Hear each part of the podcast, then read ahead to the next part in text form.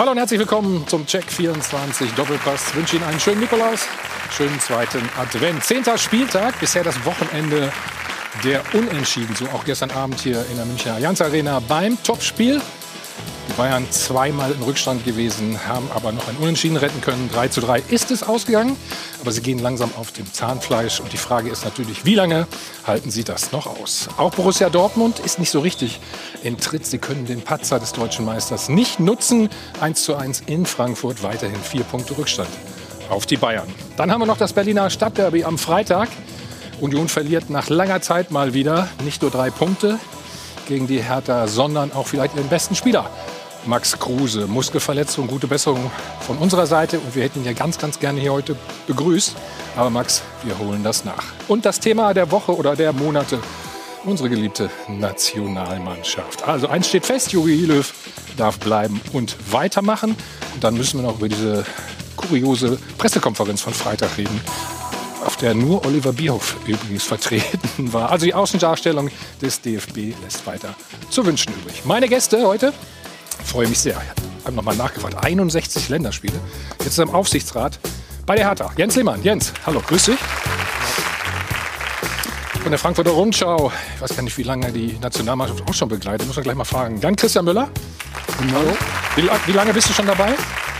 20 Jahre so. 20 Jahre, Wahnsinn. Wahnsinn. Und Premiere, glaube ich, ne? Er ist Blogger und Podcaster bei textilvergehen.de. Sebastian Fiebrich. Hallo Sebastian. Was steckt dahinter? Textilvergehen? Ja, so ein Blog. Seit über zwölf Jahren machen wir auch Podcasts über Union. Oh, na gut, okay. Unser Sport 1-Experte, Alfred Draxler. Alfred, guten Morgen. Von der Welt am Sonntag. Ich glaube, du bist auch schon ewig dabei, ne? Fällt mir gerade ein. Lars Gartenschläger. Lars, wie lange ist es bei dir? Äh, 20 Jahre noch. Habt ja. ihr zusammen angefangen? Oder? 2002. Ja, gut, dann fehlt nur noch einer, unser Sport 1-Experte, Stefan Effenberg. Stefan, moin, moin. So, Sie kennen das. Da kommt wieder unsere Erfrischung, das Ganze alkoholfrei. Und dann wissen Sie auch, dass Laura dran ist. Guten Morgen, Laura. Wunderschönen guten Morgen natürlich auch von meiner Seite. Wir schauen auf das Topspiel von gestern Abend. Da war auch wirklich Topspiel drin bei diesem 3 zu 3 zwischen dem FC Bayern München und RB Leipzig. Allerdings hat man eben auch das ein oder andere Problemchen bei den Bayern erkennen müssen. Einige verletzte Spieler sind ähm, auch nach gestern wieder ähm, ja, rausgegangen. Allerdings muss man sagen, es gab auch einige Gegentore. Drei gestern, 16 insgesamt in den vergangenen zehn Bundesligaspielen.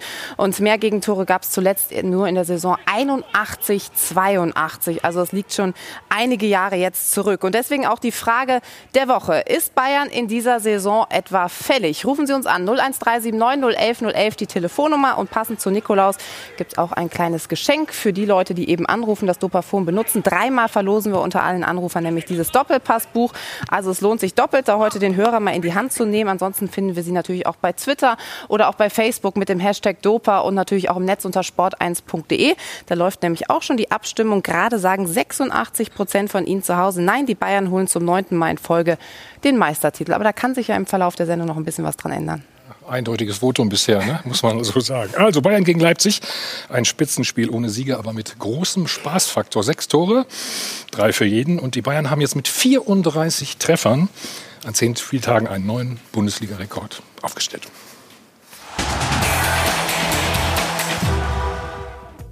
M wie Müller, wie Mannschaftsspieler, wie Mentalitätsmonster. Es war wieder einmal ihre Offensivpower, die die Bayern gerettet hat, inklusive des Doppelpacks von Müller. Ein Punkt also, ein hart erarbeiteter, der weitere Substanz gekostet hat. Und zum Durchschnaufen bleibt bekanntlich keine Zeit. Die Bayern wirken schon länger wie ein angenockter Boxer. Sie hängen in den Seilen und das dauernde Aufholen von Rückständen kostet zusätzliche Kraft. Dass wir zurückkommen können, das, das äh, wussten wir schon vor dem Spiel. Dass wir aktuell leider auch oft zurückkommen müssen, äh, das äh, wissen wir auch nicht erst seit heute. Gleich zweimal lagen die Bayern gestern hinten und ihre Defensivbilanzen sind alles andere als meisterlich, trotz eines Manuel Neuer im Kasten. In zuletzt neun Pflichtspielen blieben die Bayern nie ohne Gegentor. Und obwohl auch Neuer nicht fehlerlos spielte, die entscheidenden Patzer unterliefen auch diesmal seinen Vorderleuten. Die Münchner haben ein unübersehbares Abwehrproblem. Hinten Pfui, dafür vorne Hui, passt ja, wenn sie es immer wieder irgendwie hinbiegen. Aber wie lange geht das noch gut? Stefan, was glaubst du? Wie lange noch? Ja, also Bayern ist natürlich offensiv extrem stark, viele Tore geschossen, so können sie das Problem hinten noch auffangen. Ja. Wie lange? Ich sag mal, das geht, das könnte schon eine Saison durchgehen, ja. Weil sie einfach offensiv so stark aufgestellt sind. Na, nicht nur mit Lewandowski, mit Gnabry, mit Coman, der wirklich in einer, in einer tollen Verfassung ist. Sie haben viele Möglichkeiten, viele Alternativen auch noch von der Bank kommt. Also von daher, das Problem hinten können sie nach wie vor auffangen. Hm, Jetzt hast du natürlich Lewandowski hast du gerade angesprochen. Gestern war auch nicht zu sehen, ne? Ja gut, Das ist aber normal irgendwann mal, oder? Denke ich. gibt es dann aber auch mal. Ich meine, hast du in den letzten Spielen oft gesehen. Äh, so eine Spiele gibt es mal und dann haben sie halt ein offensives Mittelfeld, das eine Menge dann abfängt und äh, gestern die Tore macht. Insbesondere Müller. Unser Dauerthema, ne? Wolltest du sagen, oder? Da können wir ja nachher nochmal drüber reden. Alfred, was glaubst du denn? Ähm, Naja, ich denke, das hängt nicht nur von den die Bayern Belastung ab. ist ja groß. Belastung ist groß. Sie haben keine Vorbereitung gehabt, haben wir auch immer thematisiert. Und wird auch so bleiben. Deswegen Ja. wundere ich mich ja, dass sie die, diese Club-WM im Januar oder im Februar noch spielen. Äh, Das tun sie sich auch noch an. Aber ich glaube, ob sie jetzt das diesmal schaffen oder nicht oder wieder schaffen, hängt nicht nur von den Bayern und von der Abwehr. Man muss auch sagen, dass Leipzig natürlich gestern sehr stark gespielt hat. Also der Abstand zu Leipzig wird gefühlt mit jedem Spiel geringer. Und die Leipziger hätten gestern das Spiel auch gewinnen können. Ich denke, dass sie vielleicht Dortmund als ersten Bayernjäger ablösen. Und da müssen wir mal abwarten, wie sie die Saison weiterführen. Jens Neumann in Folge jetzt äh, mindestens ein Gegentor. Sehr untypisch für die Bayern. Ja, Als ich, Torwart wird es verrückt werden, oder? ach, weiß ich gar nicht. Ich glaube, der Manuel Neuer hat so viele Spiele gehabt, in denen er nicht viel zu tun gehabt hat. Und äh, das ist eigentlich. Du meinst, das freut ihn jetzt mal ein bisschen mehr? Äh, ja, es ist sehr schade. bekommen? Es ist sehr schade. Die sind so unterhaltsam im Moment, also viele Tore schießen und auch bekommen, dass keiner zuschauen darf. Ne? Das äh, wäre jetzt eigentlich der richtige Zeitpunkt. Aber ähm, ich glaube, das ist auch ein Zeichen von einer Mannschaft, die einfach irgendwann mal müde ist. Hm. Dann kriegst du hinten immer Tore rein. Okay. Meinst du, dass nur die Müdigkeit ist? Oder du meinst die Konzentration? ist Ja, das ist halt die Handlungsschnelligkeit. Äh, die ist dann einen Tick geringer. Mhm. Und jeder, der schon mal immer so ein Pensum gehabt hat, der weiß das. Dann ist man nicht mehr so frisch und dann fallen Tore. Also einfach eine ganz normale Reaktion. Ja, es kommt, Situation. es kommt vielleicht auch noch ein bisschen die Situation ohne Zuschauer dazu. Also es ist ja ein bisschen Trainingsatmosphäre und äh, die Konzentration im Training ist nicht ganz so hoch, wie wenn da jetzt 80.000 im Stadion sitzen und ähm, ja, Meinst du, das macht so auch sozusagen ja eine, eine Kontrollinstanz sind. Ich glaube glaub schon, dass du die Spieler. Ich glaub, würde mich mal interessieren, wenn man sie mal fragt. Ich glaube, das macht ja schon irgendwie was auch mit dir jetzt im im Verlauf der vergangenen Monate, wenn du immer wieder auf den Platz rauskommst zum, zum Warmmachen, da ist keiner. Ich glaube, Jens, Stefan, das hat ja auch geholt, hat dich ja auch so ein bisschen so motiviert oder das, das gibt dir ja auch einen Push oder so. Oh, da war schon einer am Dopafon, oder was war das? Nein, aber ich glaube schon, dass das, macht, dass das auch mit den Spielern so ein bisschen was macht. Je länger das so ist, dass du ohne Zuschauer spielst, dass dir da so ein kleiner Kick fehlt. Also ich würde das jetzt nicht nur darauf schieben, aber schon, äh, ich glaube, das macht was in den. Äh, Aber das haben ja alle. Haben alle. Ich Also meine, ich, ich alle. reduziere es ja nicht Und auf die Bayern, Belastung aber ich, haben auch die Leipziger und die Dortmunder genauso und auch die Gladbacher. Ich glaube, das sollte man nicht so anführen. ich meinte das, Das ja nicht aber- bezogen ja auf die Bayern, aber ich glaube schon, dass das was mit den Spielern macht, egal von welcher Mannschaft. Das ist ja der Unterschied zwischen den Spielern, die gerne Druck haben, äh, Stadion voll, ja, ähm, mit der ganzen Atmosphäre, die dazu gehört, und die, die es nicht so gut haben. Es gibt auch viele Spiele, wo man sieht, dass die auf einmal, wo die Zuschauer weg sind, auf einmal hervorragend spielen, die vorher gar nicht so in Erscheinung getreten sind. Ich sehe das gar nicht so negativ, ehrlich gesagt. Also die werden, das äh, wird gut gehen mit den Bayern. Die anderen haben die gleiche Belastung. Die müssen auch irgendwie ihren Kader gesund halten. Das ist wirklich schwierig. Also einerseits infektionsfrei, andererseits keine Muskelverletzung. Das werden die schon schaffen. Also Fakt ist ja, dass jeder Spieler gerne vor 50, 60, 70.000 Zuschauern spielt. Ja. Ist ja logisch. Ähm, aber ich muss sagen, wir, wir sehen auch, und das, die, dieses Problem ohne Zuschauer haben wir schon seit längerer Zeit.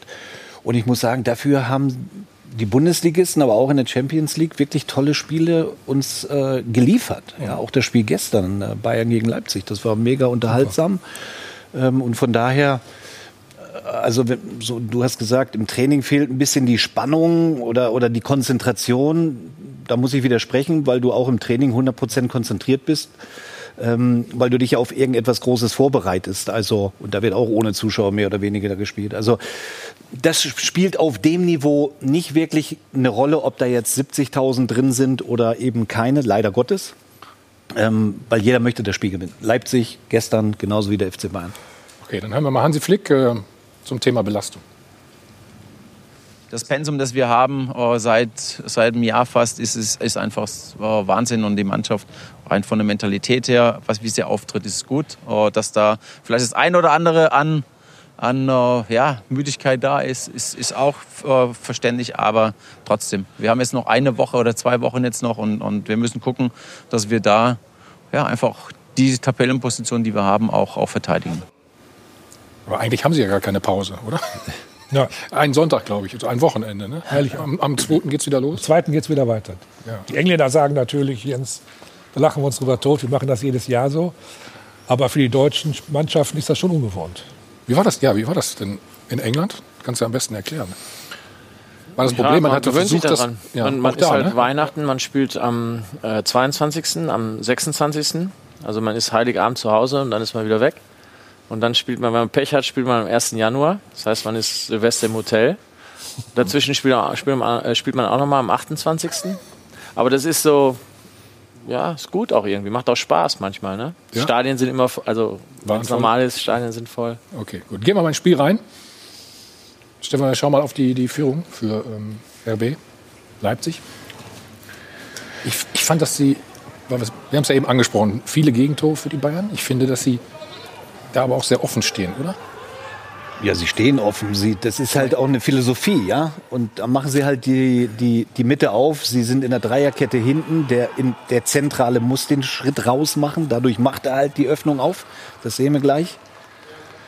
Die Leipziger spielen das aber auch gut. Sie spielen schnell. Sie sehen das. So, da kommt der Innenverteidiger raus. Der Pass kommt rein. Boateng. Boateng war das, Ja, genau. Pavard kommt dann auch nicht mehr hin. Das, das haben sie eigentlich richtig, richtig gut gespielt. Also. Und das war eine gute Phase von Leipzig, vor allen Dingen in der ersten Halbzeit. Es war so ein bisschen ein wildes Spiel, würde ich sagen, aber sehr unterhaltsam. Ähm, aber bei Leipzig hatte ich immer auch das Gefühl, dass sie das erste Tor machen. Ja, sie, sie haben Ja, viele? Abschlüsse gehabt. Ja, Doch, sie haben in den ersten 10, Viertel oder 15 Minuten viele Abschlüsse gehabt. Sie waren dem Tor äh, einfach näher. Das hast du irgendwie gespürt. Ich habe mich gefragt gestern, ob der, äh, äh, ob der Manuel Neuer da raus muss oder ob er besser auf der Linie geblieben und sich, wie er es so macht, eben Hier, groß gemacht sitzen, hat, ihn. gemacht hat und den bleibt. Also er muss nicht raus, aber das ist sein Spiel. Und über eine Saison hinweg rettet er damit 90 Prozent aller Bälle und 10 gehen rein. Und gestern war eben diese, das gehörte leider zu den 10 Prozent. Also es ist mir, ist mir immer lieber, als wenn einer da hinten klebt und wartet, wie die, das Kaninchen der hätte, aber auch schief gehen können, ne? wenn er den erwischt. Ne? Ja. Dann Wenn, er, wenn der Spieler ganz clever gewesen wäre, dann hätte er sich fallen lassen Ja. oder hätte ihn berührt. berührt. Ne? Dann hätte er eigentlich gewusst, das Spiel verlieren wir wahrscheinlich nicht mehr. Ja. Mit einer roten Karte, ne? ja.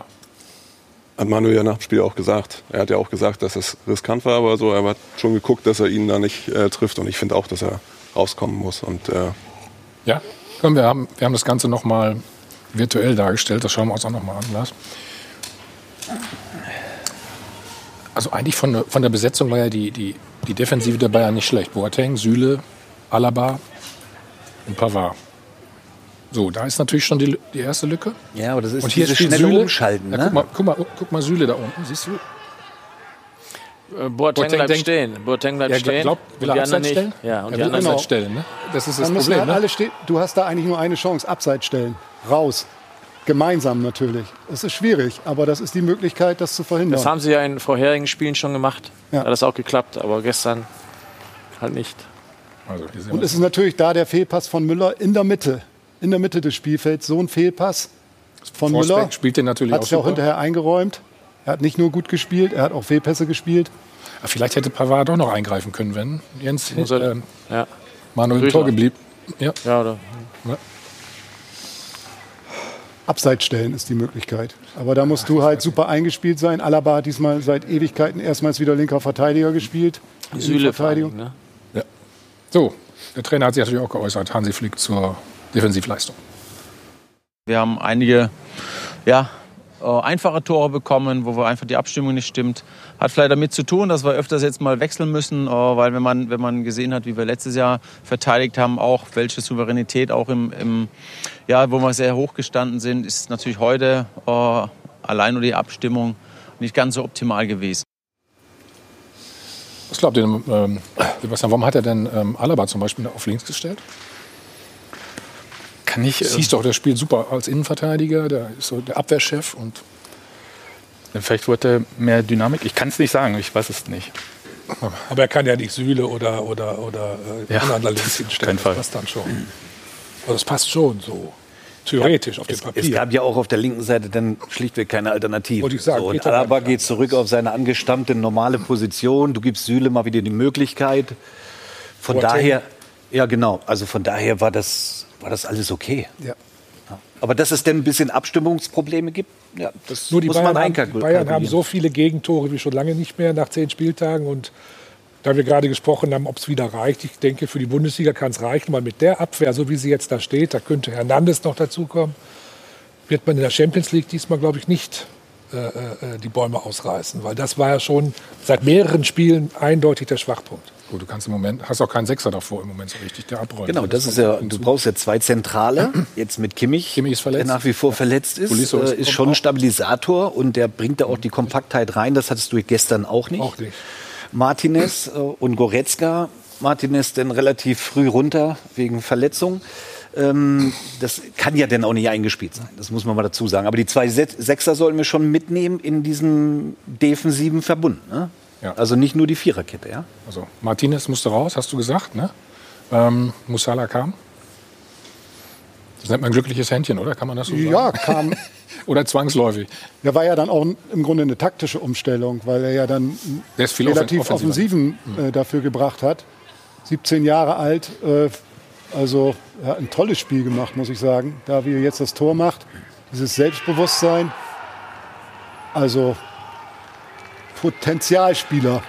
Jens, Jens, du bist natürlich auch heute da, weil du immer die Torwartleistung äh, beurteilen musst.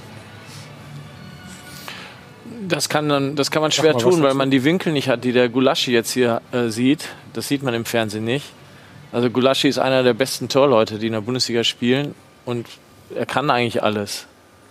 Er war halt die Distanz war äh, gering. Also ich glaube, da kann man ihm keinen Vorwurf machen. Also kein Fehler, ne? Wir sehen ja nicht genau, was er gesehen hat. Da standen zwei, drei Spieler Ein Fehler vor ist vielleicht zu hart gesagt. Auch. Nein, ist kein Fehler. Überhaupt nicht. Das ist ein guter Schuss gewesen. Was ist denn eigentlich mit den, ähm, Lars, mit den Einkäufen? Von denen hat wieder keiner gespielt.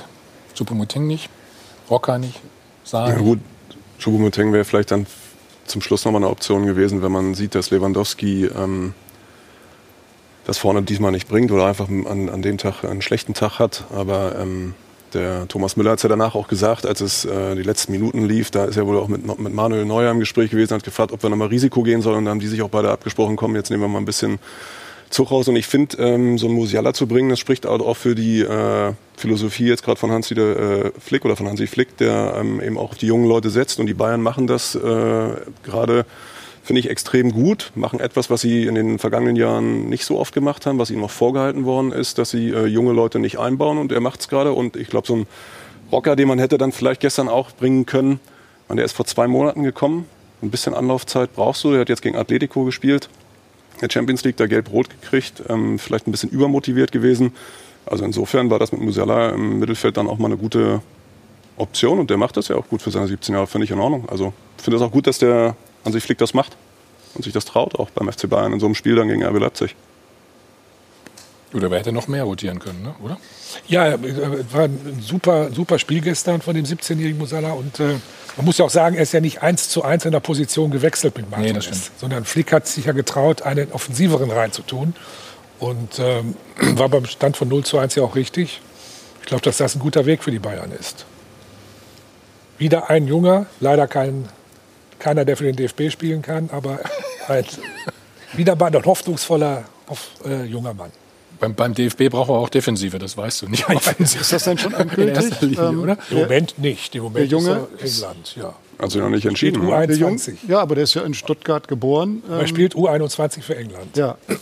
Aber das let, also er hat sich da noch nicht festgespielt. Nein, das kann, ne? also noch, ist noch das kann noch passieren, aber im Moment ist er nicht im DFB-Team. Das muss man sagen. Aber er wird halt auch kein Verteidiger. Genau. Ja, gut, wir reden gleich weiter über das Spiel natürlich. Habe noch eine Menge Tore und noch ein paar aufregende Szenen. Und ja, der Frust beim BVB, der wächst und wächst langsam auch, denn sie konnten ja diesen Patzer der Bayern auch nicht ausnutzen. Also kurze Pause, dann geht's gleich weiter.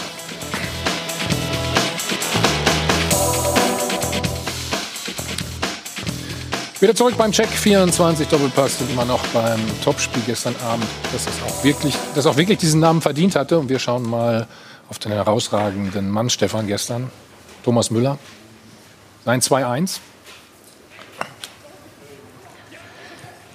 Ja, das ist insgesamt sehr, ein sehr, sehr gutes Spiel gemacht. Ähm, ja, der Laufweg war perfekt. Ne? Coman spielt ihn aber auch perfekt rein, im richtigen Tempo auch, zum richtigen Zeitpunkt. Der war auch frech Hier ne? noch der den Beinschuss. kleinen, ja, genau, genau. Pomecano kommt raus. Nein, aber das ist, das ist einstudiert. Also dieser Laufweg und so wie der Ball dann auch gespielt wird, das ist einstudiert und Müller, so wie wir ihn kennen, eiskalt vorm Tor. Ja, Ich glaube, der, der spielt eigentlich immer gefühlt. Ne? In der Champions League hat er, glaube ich, nicht von Anfang an gespielt, aber sonst. Ja. Du meinst, du, du meinst jetzt Thomas? Ja. Nee, einfach ein gutes Spiel gemacht. Also wir haben es ja, ja vor zehn Minuten schon mal gehabt, das Thema. Also der ist einfach gut drauf und reißt die Leute mit. Gibt es ja auch eine Szene in der ersten Halbzeit, wie er, ist ganz gut zu hören bei der Übertragung, wie er durchs Stadion brüllt, wer übernimmt denn hier Verantwortung? Also ich finde einfach so, die ganze 90 Minuten, diese Performance, dieser Auftritt von ihm ist wirklich beeindruckend gerade. Muss man echt sagen. Dann gucken wir auf 2-2. Schauen wir mal, was im März passiert. Ja, sprechen wir gleich noch drüber, ist ja klar. Ne? Also, ich habe schon gesagt, Alfred, Leip Leipzig war einfach auch gut. Ne? Kann ja, Leipzig, sagen. ich muss sagen, ich war Allerdings- beeindruckt. Ich war wirklich beeindruckt. Das ist eine Mannschaft, die wirklich oben diesmal um den Titel mitspielen kann. Überraschend, was sie auch noch von der Bank holen können. Da kommt noch mal richtige Qualität. Sie können da also auch rotieren. Ich glaube auch, dass äh, die Leipziger davon profitieren, ohne Zuschauer zu spielen. Denn gerade bei Auswärtsspielen fehlen zum Glück dann auch diese Angriffe auf Leipzig, diese Hassplakate und so weiter. Hm. Ich weiß nicht, wie weit das beeinflusst, aber wenn einer von dem Geisterspielen profitiert, ist es möglicherweise Leipzig. Also das war gestern wirklich eine klasse, klasse Leistung. Kann mir, aber nicht vor, kann mir nicht vorstellen, dass irgendein Spieler da Plakate schaut äh, während des Spiels. Die ganze Atmosphäre beeinflusst dich, glaube ich, schon, wenn du da reinkommst. Und du hast in Dortmund da die, die Plakate und die, die, die Hassgesänge. Ich weiß nicht, ob das an einem spurlos vorbeigeht. Aber sie profitieren also tatsächlich, also ähm, sind sehr beeindruckend, ehrlich gesagt. Also während andere tatsächlich ähm, an der Kraft ein bisschen äh, knapsen, ist Leipzig äh, mit einer Wucht unterwegs, die kaum eine andere Mannschaft im Moment da bringt. Aber sie mussten gestern halt auch viele Wechsel machen, um dann halt für die Champions League sich schon wieder zu schonen, weil sie dann Aber sie können Spiele die ja auch machen, weil sie Qualität auf der Bank haben. Ja, aber ist ja Bayern ist durch. Und Die das ist beeindruckend. Das finde ich, Nagelsmann sagt ja später, er musste dann irgendwann schon wieder an Dienstag denken, an das Spiel gegen Manchester. Und dann nimmt er halt äh, zwei, drei Mann runter und bringt halt aber frische Kräfte. Und Fand ich, schon, fand, fand ich schon erstaunlich, die Aussage. Ne? Weißt du, ja, aber Also erstmal musst, bei. München, erstmal musst du Bayern München schlagen. ja. Ja, der musste auf Strecke deine Ergebnisse bringen. Nach Klar. wie vor ist Bayern München der absolute Top-Favorit. Ich finde auch, wenn du sagst, Leipzig spielt einen sehr attraktiven Fußball, Leverkusen auch. Leverkusen spielt einen richtig guten Fußball. Und wir sollten bei aller Kritik auch nicht Dortmund vergessen, die auch noch in dem Pott mit drin sind. Also Leipzig hat gestern ein gutes Spiel gemacht, ein gutes Ergebnis errungen. So, alles andere zeigt mal die nächsten Wochen und Monate. du hast äh, Julian Nagelsmann angesprochen. Wollen wir uns das mal anhören, was er gesagt hat. Ähm, ab der 60. Minute, sehr interessant. Bei uns hat man schon gesehen, dass wir einen Tag weniger Regeneration hatten und natürlich leider ab der 60. auch sehr viele wichtige Spieler runternehmen mussten im Hinblick auf Dienstag. Das hat dann am Ende ein bisschen geschmerzt. Tja, das bei Bayern München. Ne? Also ich finde es erstaunlich, weiß ich nicht. Oder? Jens, wie bewertest du das? Also ich glaube, du musst immer die Chancen nehmen, wenn sie da sind. Da sind, ne? Ja, dachte ich auch, oder? Und nicht schon auf Dienstag gucken. Aber ich finde, wir, wir reden ja jetzt hier über ein gutes Spiel von Leipzig und wir kritisieren Bayern dafür, dass sie so viele Gegentore reinkriegen. Unterm Strich hat Leipzig auch drei Gegentore reinbekommen. Also so toll war die Leistung, wenn man das äh, nimmt. Ja, nach vorne super, Die Defensivleistung aber nach hinten war es vielleicht auch sagen. nicht so gut. Ne?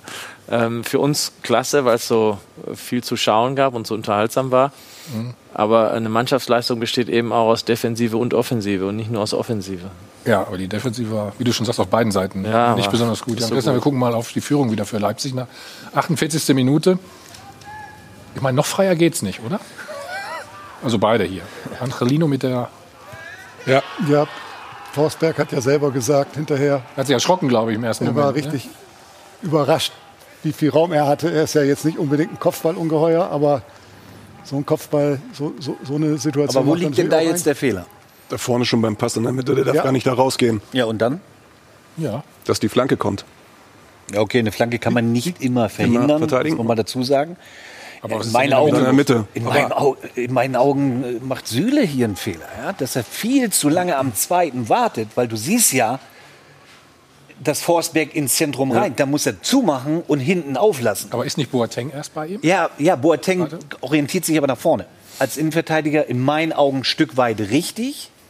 Dann muss aber der hintere aufschließen und das tut Süle nicht. Das war das Problem. Und deswegen war Forsberg so extrem blank. Hier sehen wir das. Boateng orientiert sich jetzt so ein bisschen nach vorne. aber, aber, aber du musst Stefan, so wie sehen- Süle da steht, kommt er ja nur noch in den Rücken von ihm. Er kommt ja nicht mehr vor den, vor den Mann. Also ja, aber, aber da, wo der Ball nach draußen gespielt wird, zum Angelino, Da kann er da schon weiß er ja schon, das Da geht über diese Seite, kommen. ich muss reinrücken. Ja, das, das trainierst du ohne Ball. Ja, Ball verschieben, ne, Position halten, ändern. Und genau da, wo der Ball jetzt rausgespielt wird, muss Süle schon, der kommt ja viel zu spät rein. In meinen Augen. Und dann lasse ich lieber hinten auf. Sagen. Ich glaube, jetzt in der Zeitlupe sieht man es auch nochmal. Nee, doch nicht. Aber da. Nein. Also er hätte schon die Möglichkeit Ja. gehabt, wenn er vorher reagiert hätte, Forsbeck zuzumachen. Ja, er, sieht ja, er sieht ja am 16er, dass er Forsberg dabei Boateng ist. Ich glaube, es Und ist auch- als, äh, wenn ich Boateng bin, Ja. ja, wenn ich Boateng bin, dann gucke ich, wo ist mein nächster Gegenspieler, der jetzt gefährlich wird vom Ja. Tor. Und dann laufe ich nicht, aber das machen alle inzwischen, was ich nicht verstehe, dann laufe ich nicht blind auf den ersten Pfosten. Ja, ich Du redest jetzt von Boateng. von Boateng. Der Boateng aber- lässt ihn ja total vorher- frei. Vorher ist er an ihm dran. Der ist vorher an ihm dran Ja, und ja, dann lässt das er ihn mein ich, total mein- frei. mein- und Ja. dann muss ich natürlich, ich war äh, als Torwart sage ich immer, hast du eigentlich nichts zu tun im Spiel. Wenn ich gut spreche, dann sage ich meinem Verteidiger, bleib da dran, fass ihn an. Ja, ja. Aber, aber wenn, wenn du so wie, wenn ich das richtig verstehe, Boateng ist bei Forsberg. Ja, Jetzt geht er den Schritt raus, lässt Forsberg alleine. ja da war nicht. Aber stopp, als In ich habe noch einen zweiten Innenverteidiger im Rücken, den ich ja nicht sehe. Aber er sieht mich, er sieht meine. Bewegung.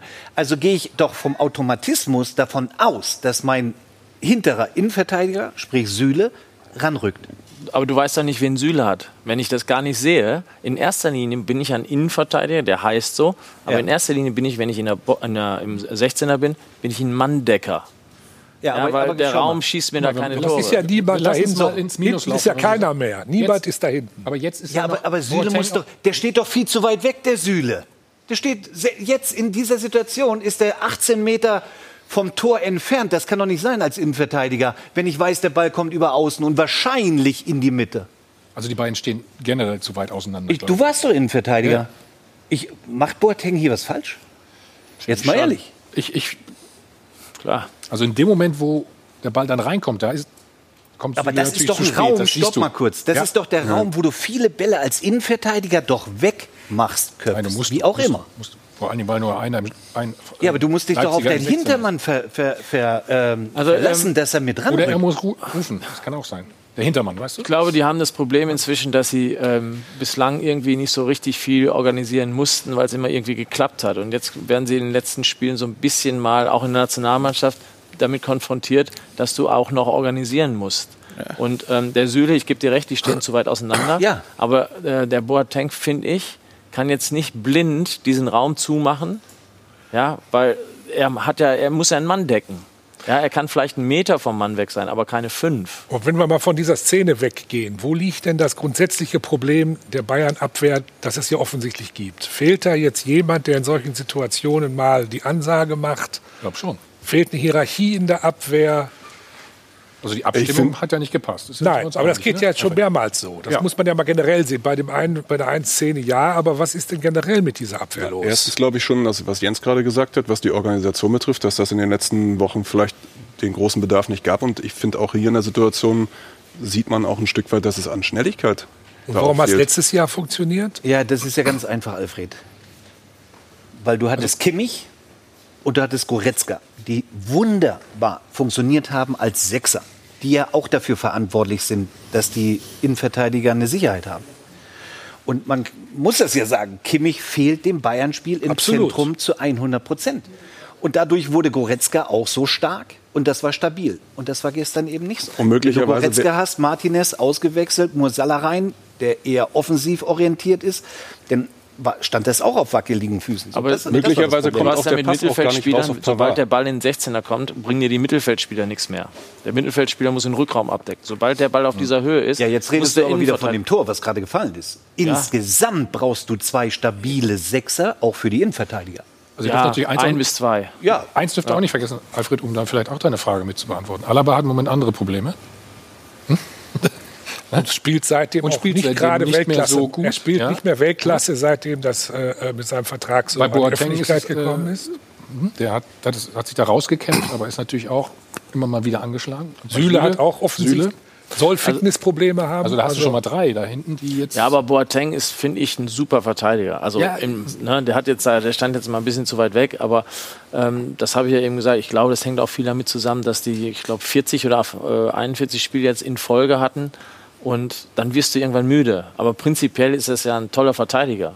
Ja, und, ähm, aber trotzdem muss Der er gehen, Top, ne? der Top ist, wenn, wenn die Physis zu 100 Prozent da ist. Das merkst du bei ihm Ja. absolut. Wenn der fit ist, dann Aber ist der wirklich immer ja, noch gilt top. ja, gilt ja für. Ja, aber auf dem Niveau. viele, ne? Auf dem Niveau. Du meinst auf dem, auf dem hohen. dem Was Niveau. bei der Szene ja auch noch dazu kommt, ich meine, das ist alles richtig, die Innenverteidigung, aber dass natürlich der Angelino da so, das ist so, das war wirklich wie im, wie im ja, Training, man der kann wird da so keine links Flanke an, verhindern. Du kannst nie Aber eine Flanke verhindern. man Du kannst nur das Timing verhindern. Ja, aber die, die dass, der, dass der in die Position überhaupt so einfach kommt.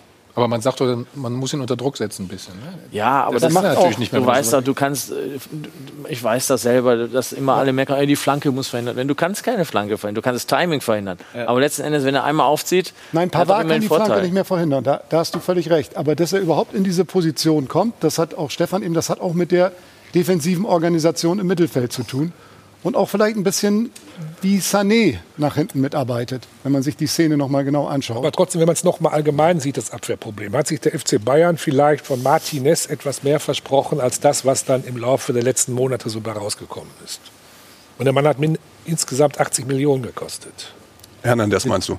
Bitte? Hernandez. Hernandez, Entschuldigung, Hernandez, Entschuldigung. Ja, Hernandez, nicht Martin, Hernandez. Hat 80 Millionen gekostet, hat die Abwehr bisher noch nicht einmal richtig stabilisieren können. Hat man da vielleicht sich verzockt? Wobei ich zu Beginn der Saison den eigentlich ganz gut fand und man hatte das Gefühl, Ja. dass der nach diesem ersten relativ wackeligen Jahr ganz gut angekommen ist. Aber wenn Ja, Davis hat auf einmal nicht mehr gespielt. Ja. Ne? Wo wir letzte Saison gesagt haben, hm? Also ich fand, Der war also richtig gut. fand den bis, äh, bis dato ganz, äh, ganz ordentlich. Ganz ordentlich bei der Ablösesumme ist vielleicht. so, dann hören wir uns noch mal Thomas Müller an. Der hat auch von Problemchen gesprochen. Wir haben aktuell äh, sicherlich auch äh, Problemchen. Ähm, der Kader ist stark belastet. Äh, aber damit müssen wir umgehen und deswegen, äh, wie in so einem Spiel, das, das bezeichnet eigentlich die aktuelle Phase. Es gibt immer wieder Rückschläge, die wird es weiterhin geben und wir müssen schauen, dass wir immer wieder eins nachsetzen und äh, ja, in den nächsten Spielen dann eben dann doch als Sieger vom Platz gehen. Das ist ganz schön anstrengend, kann man so sagen, ne? an der Stelle. Schauen wir noch auf den Ausgleich von Thomas Müller. Jetzt wird Jens wieder sagen, man kann die Flanke nicht verhindern, oder? Kannst du nicht. Hier wie Müller. Jetzt die Frage, ob er ihn halten kann. Das musst du jetzt beantworten. Kann äh, auf Rauskommen spekulieren. Ja, mal gucken. Also, pass auf.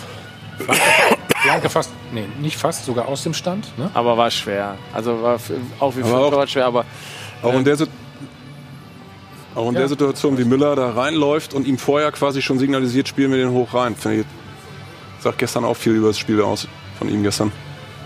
Ich glaube, aus der Entfernung kann er den nicht halten. Nee, also, letztendlich den halten nicht. kann er Wie du sagst, muss er vielleicht vorher spekulieren. Vielleicht kann er auf Rauskommen spekulieren, aber ich habe immer viele Fehler gemacht beim Rauskommen, aber das war kein Tor dann. Ach so. Weil du den Stürmer verunsicherst. ne?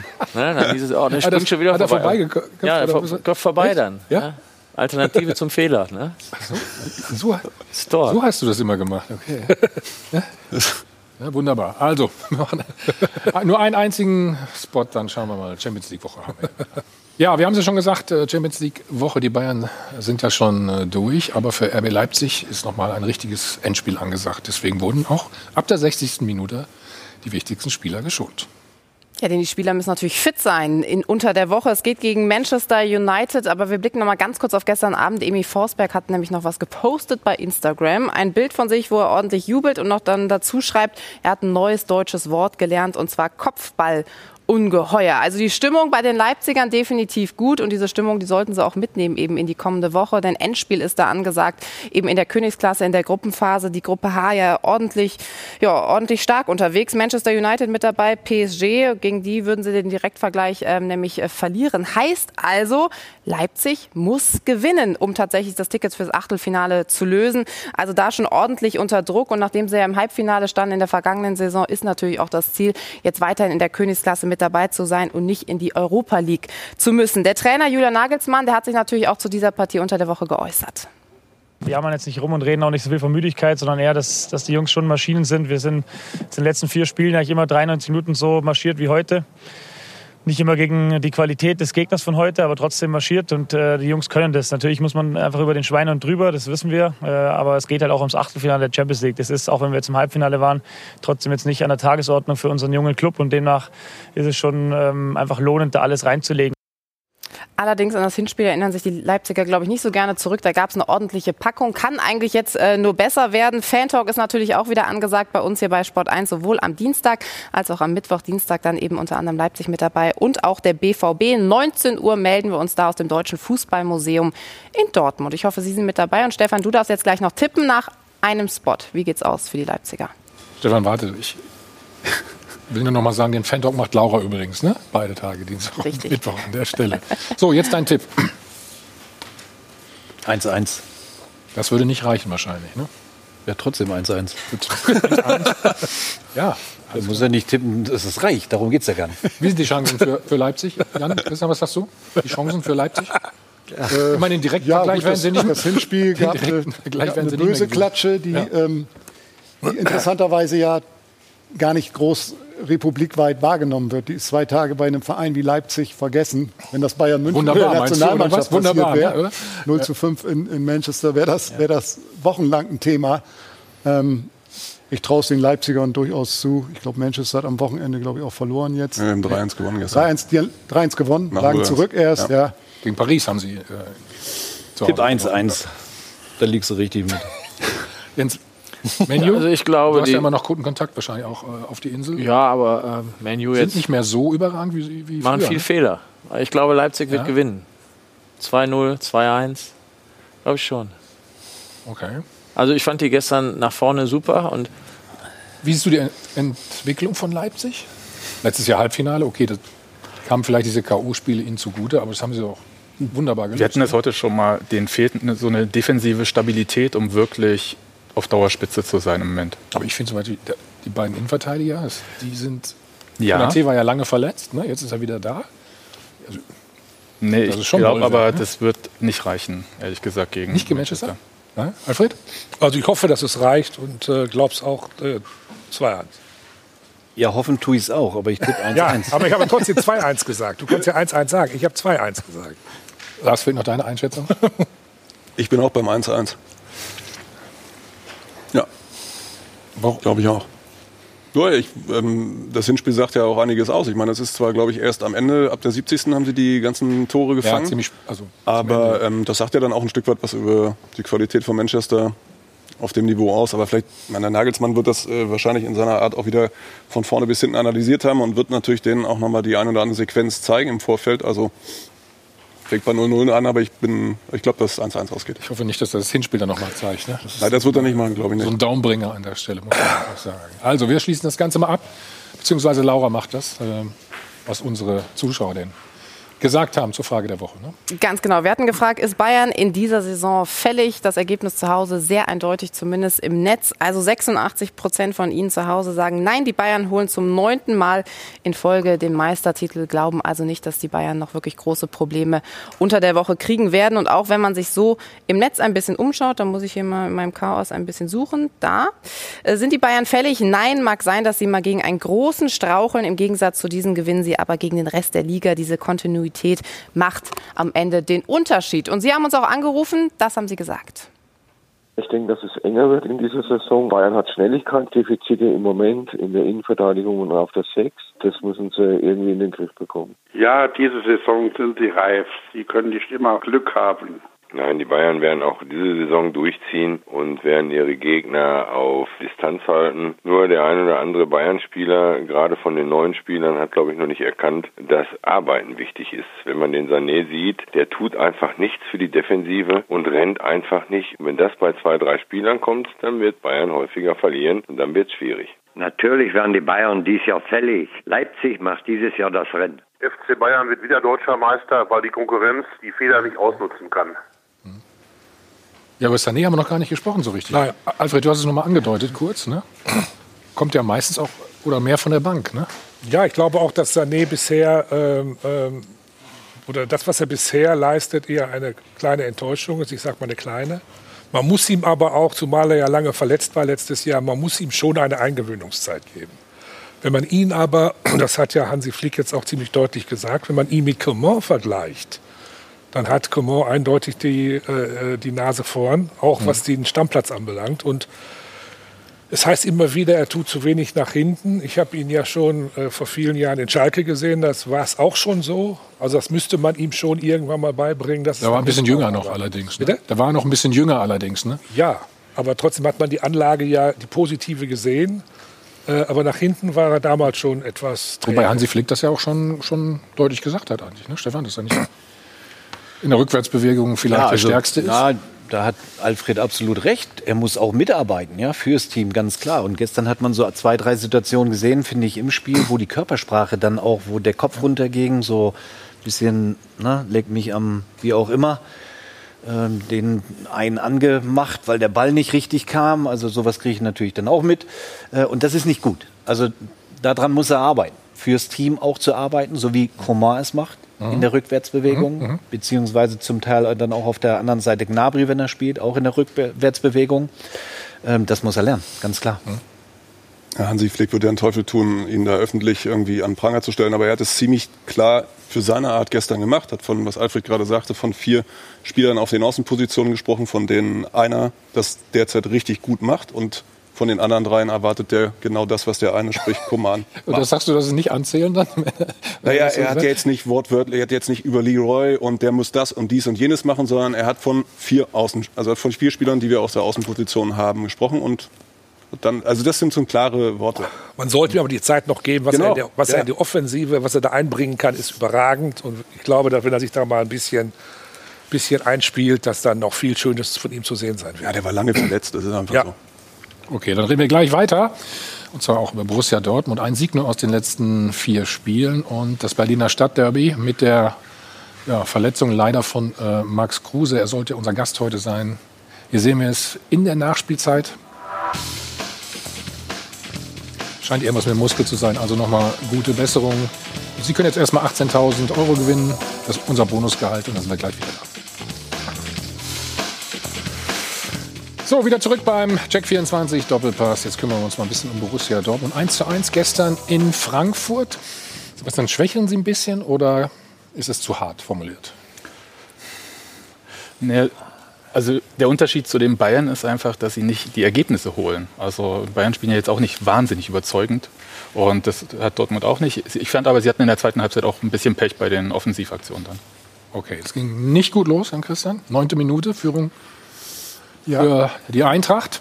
Nach einem Einwurf, ein sehr einfaches ja, Tor. Zeigen wir es jetzt? Ja, ja, ja, warte, kommt. Aber du kannst ruhig schon mal loslegen. Alles gut. Da hat die Dreierkette hinten den Kamada irgendwie vergessen. Da sah Emre Can auch nicht ganz so gut aus.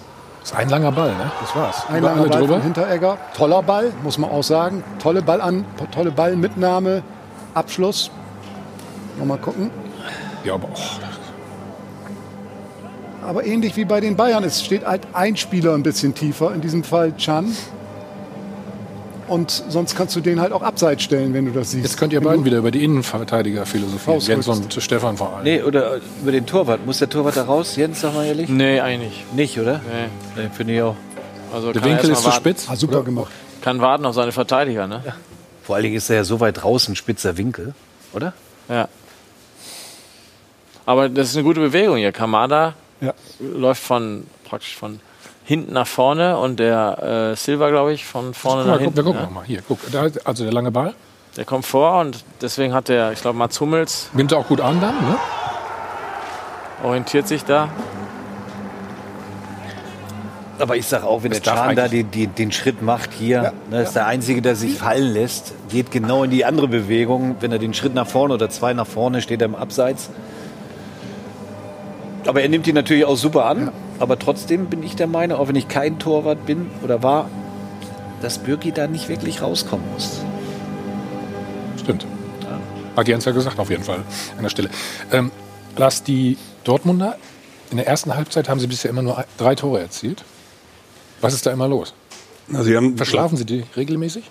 Na, man muss natürlich auch sagen, dass die Frankfurter das in der ersten Halbzeit sehr gut verteidigt haben und auch gut äh, gemacht haben gegen die Dortmunder. Und dann äh, fällt natürlich auf, wenn du äh, vorne auf äh, Haaland äh, setzt und der dann nicht da ist, dann hast du offenbar ein Problem in Dortmund gerade. Also man hat es mit Brandt gestern in der ersten Halbzeit versucht. Das hat nicht funktioniert. Naja, aber auch als Haaland noch, Ja, gespielt hat, war die erste Halbzeit Tun sich halt- nicht. Tun Haben sich sie nicht halt- mehr Tore geschossen. Tun sich halt schwer, aber Frankfurt, aber gibt ja auch mal noch einen Gegner auf dem Platz und Frankfurt, finde ich, verteidigt das gestern in der ersten Halbzeit richtig muss gut. jetzt aber einzahlen. Da ist noch ein Gegner auf dem Platz. Da würde ich mal sagen, drei Euro. Bravo.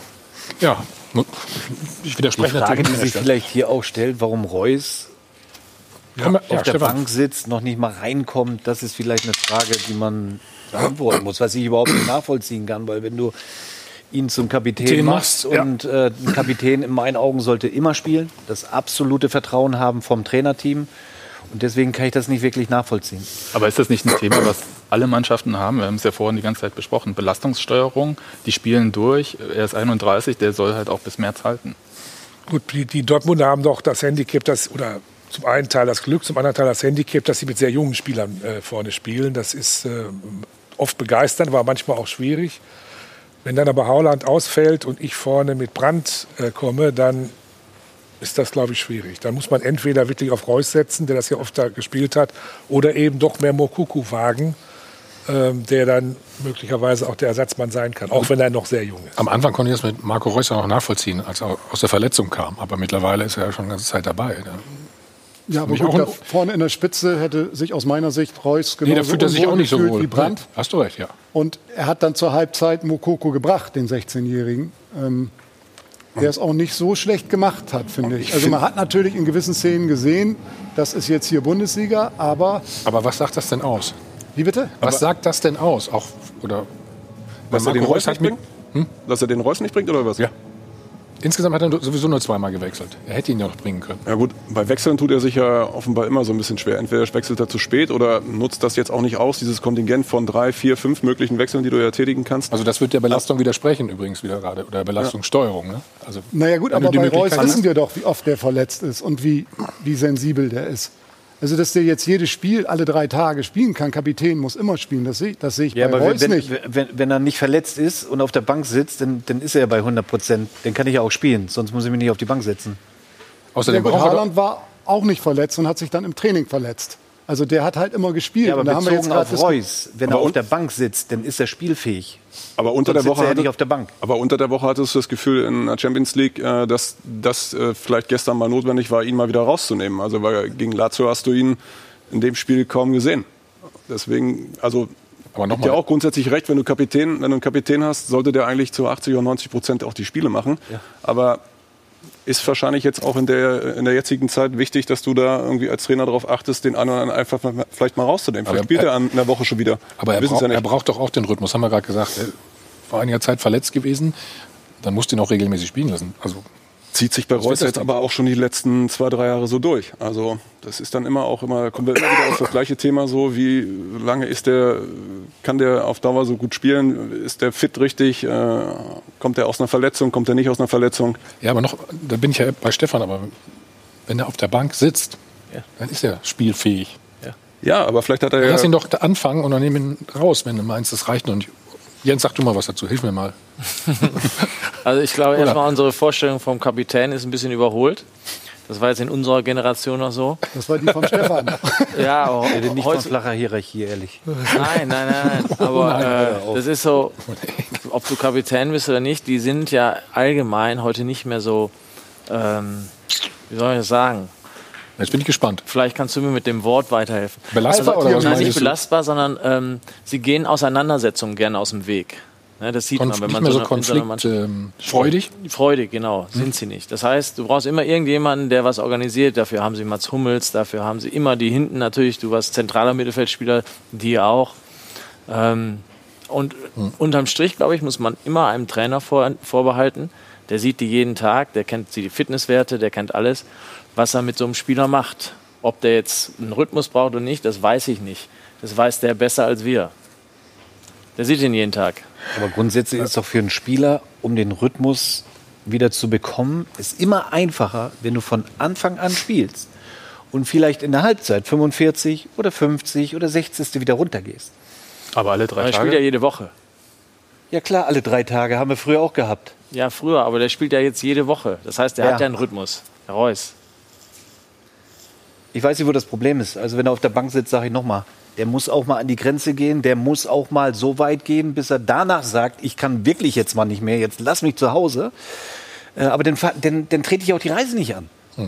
Dann, dann bleibe ich zu Hause, mache ein individuelles Training, komme zu den 100 Prozent mit einem intensiven Training für ein oder zwei Tage, dann mache ich die Reise nicht mit. Also, das ist meine Meinung. Und das war früher auch nicht anders. Ich finde es ja gut, dass du eine andere Meinung hast. Ja, aber die ist doch nicht so weit weg wie, Nein, wie der Mond. ich, also ich sehe den nicht jeden Tag. Ich bin nicht dessen Trainer. Ja, aber normal als Kapitän mit dem Standing Reus gehst du doch am, am Tag vor dem Spiel im Trainingslager. Da muss doch der Trainer nochmal kommen. Bist du bereit, wie auch immer? Oder der, der Spieler kommt selber und sagt, ich will spielen. Ich wäre ziemlich angepisst, hätte ich nicht gespielt. In seiner Rolle, in seiner Position, als Spieler, als wichtiger Spieler, als Leader, als Anführer, ist ja alles ein Kapitän. Du warst ein anderer Kapitän wahrscheinlich, als er jetzt ist. also ich kann Ja, aber das- deine, aber ich das kann, ich Prinzip ist dasselbe. Ich kann dir nicht widersprechen. Ja. Ich- Nein, ich kann dir auch nicht ich- ich widersprechen, aber ich kenne äh, Marco Reus, ich kenne ihn nicht. Ja, Ich weiß nicht, was für ein Typ ist. Ja, schade ist, dass er nicht selber Stellung bezieht. Da hast schon recht. Konflikte aus dem Weg gehen, lieber nichts sagen, weil er könnte sich auch hinstellen und sagen, ich bin sauer, dass ich nicht gespielt habe. Auch Macht das kann nicht. ich nicht sagen. Vielleicht tut das auch. Nee, hat er Aber nicht er macht nicht den Eindruck. Wer ist denn der Leader beim BVB? Also vielleicht haben Sie ein Leaderproblem, wenn man mal hinten den Hummels wegnimmt. Wer ist denn jetzt, ich sag mal, weiter vorgelagert? Äh, gelagert? Wer ist da der Leader? Und zwar auch über einen längeren Zeitraum mal in jedem Spiel zu sagen, so Leute, hier geht's jetzt lang. Witzel hat es eine Zeit lang getan, im Moment auch nicht mehr so. Ich weiß nicht, wer bei, vielleicht ist das das Handicap bei BVB, dass man nicht weiß genau, wer ist denn jetzt derjenige, der wirklich da mal die Fäden in die Hand nimmt. Aber ich wo- wollte auf was anderes hinaus. Du hast ja gesagt, Neuner, wenn Haaland äh, verletzt ist, wie, wie es jetzt gerade ist, dann gibt es ja keinen Backup. Ne? Sie haben keinen Sie klassischen... haben nicht aus dem Fehler gelernt, den sie eigentlich schon auch letzte Saison hatten, ne? Oder? Ja, also Du hast ja, äh, bis Wer ist, zu denn, wer ist denn bei Bayern Backup für Lewandowski? Gibt's da einen? Choupo-Moting. Ja. Ja, jetzt, Zickte. jetzt, aber die Zickte. hatten jahrelang keinen. Ne? Aber es war ja das Problem des, des, des BVB, dass sie immer wieder auf diese falsche Neun zurückgekommen sind. Ne, Nachdem Aubame- Aubameyang weg war, hat es ja Reus lange gemacht. Und gestern war es dann wieder Brandt. Also der, der klassische 1 zu 1 Ersatz für Holland ist offensichtlich ja nicht da. Ja, und das ist ja schon fast fatal, würde ich sagen, wenn du so viel auf einen Spieler setzt, der 20 Jahre alt ist. Zu sagen, ohne den geht's gar nicht. Oder Favre, wie er gesagt hat nach dem Spiel. Natürlich ist äh, Haaland enorm wichtig für uns, ist ja gut. Aber wo sind denn die anderen Jungs? Wo ist denn Sancho, der eigentlich jetzt auch kommen müsste und da sein müsste und vielleicht auch mal ein Spiel entscheidet? Was Zum er schon- Beispiel. Witzel taucht, taucht ab, hast du recht. Delaney taucht ab. Ne, hat man auch viel mehr erwartet und erhofft. Das ist der einzige Hummels. Und Hans-Joachim Watzke hat es ja selbst gesagt, dass es letztes Jahr schon ein Fehler war, dass sie da keinen hatten. Ne? Also ich meine, du hast ja auch gesagt, Reus Götze haben Sie da mal versucht, jetzt Brand. Ist doch also eigentlich logisch, dass es nicht funktionieren kann, oder? Ja. Alfred sagt schon gar nichts mehr. Lars? Nein, nein, ein, muss, man, muss man überlegen, ob man dann in der Pause, also die es ja in der Form nicht mehr gibt, wo aber wird ja trotzdem äh, sicher ein Transferfenster da sein, dass man da möglicherweise nochmal reagiert. Ich meine, er hat ja gestern, ich meine, da muss man ja auch mal aufpassen und abwarten. Er hat ihn ja dann in der 46. gebracht, Mukoko, und möglicherweise sollte Haaland noch länger ausfallen. Ähm, wird es dann vielleicht auch mal ein Spiel geben, wo er ihn von Anfang an bringt. Aber es ist auch die Aufgabe des Trainers, das behutsam zu machen. Also ich meine, der, wir reden über einen 16-Jährigen. Also du sagst ja auch gerade gestern haben wir auch drüber gesprochen. Ähm, der sieht halt auch in der Bundesliga ist halt jetzt noch ein bisschen anders. Und man hat ersten zehn Minuten nach, nach Beginn der zweiten Halbzeit so zwei, drei Stockfehler gehabt, einmal zu lange gebraucht mit dem Abschluss. Das ist, da muss er sich auch erstmal dran gewöhnen. Ich sag ganz ehrlich, ich hätte den Mandzukic geholt. Ist zwar ganz weit weg jetzt mittlerweile, aber den hätte ich verpflichtet. Da hätte es eine richtige, nicht nur Backup, Men hättest du Mentalität 100 Prozent. auch noch dazu. Ne? Das wäre ein du? geiler also, Transfer weil, gewesen. Weil wir gerade von Leader sprachen und Ja. so weiter. Ne? Also, gut, haben sie nicht gemacht, warum auch immer. So, wir machen weiter. Ja, äh, nee, Dortmund ist mal weiter in der Champions League. Das ist schon mal die gute Nachricht. Ja, es geht nur noch um den Gruppensieg.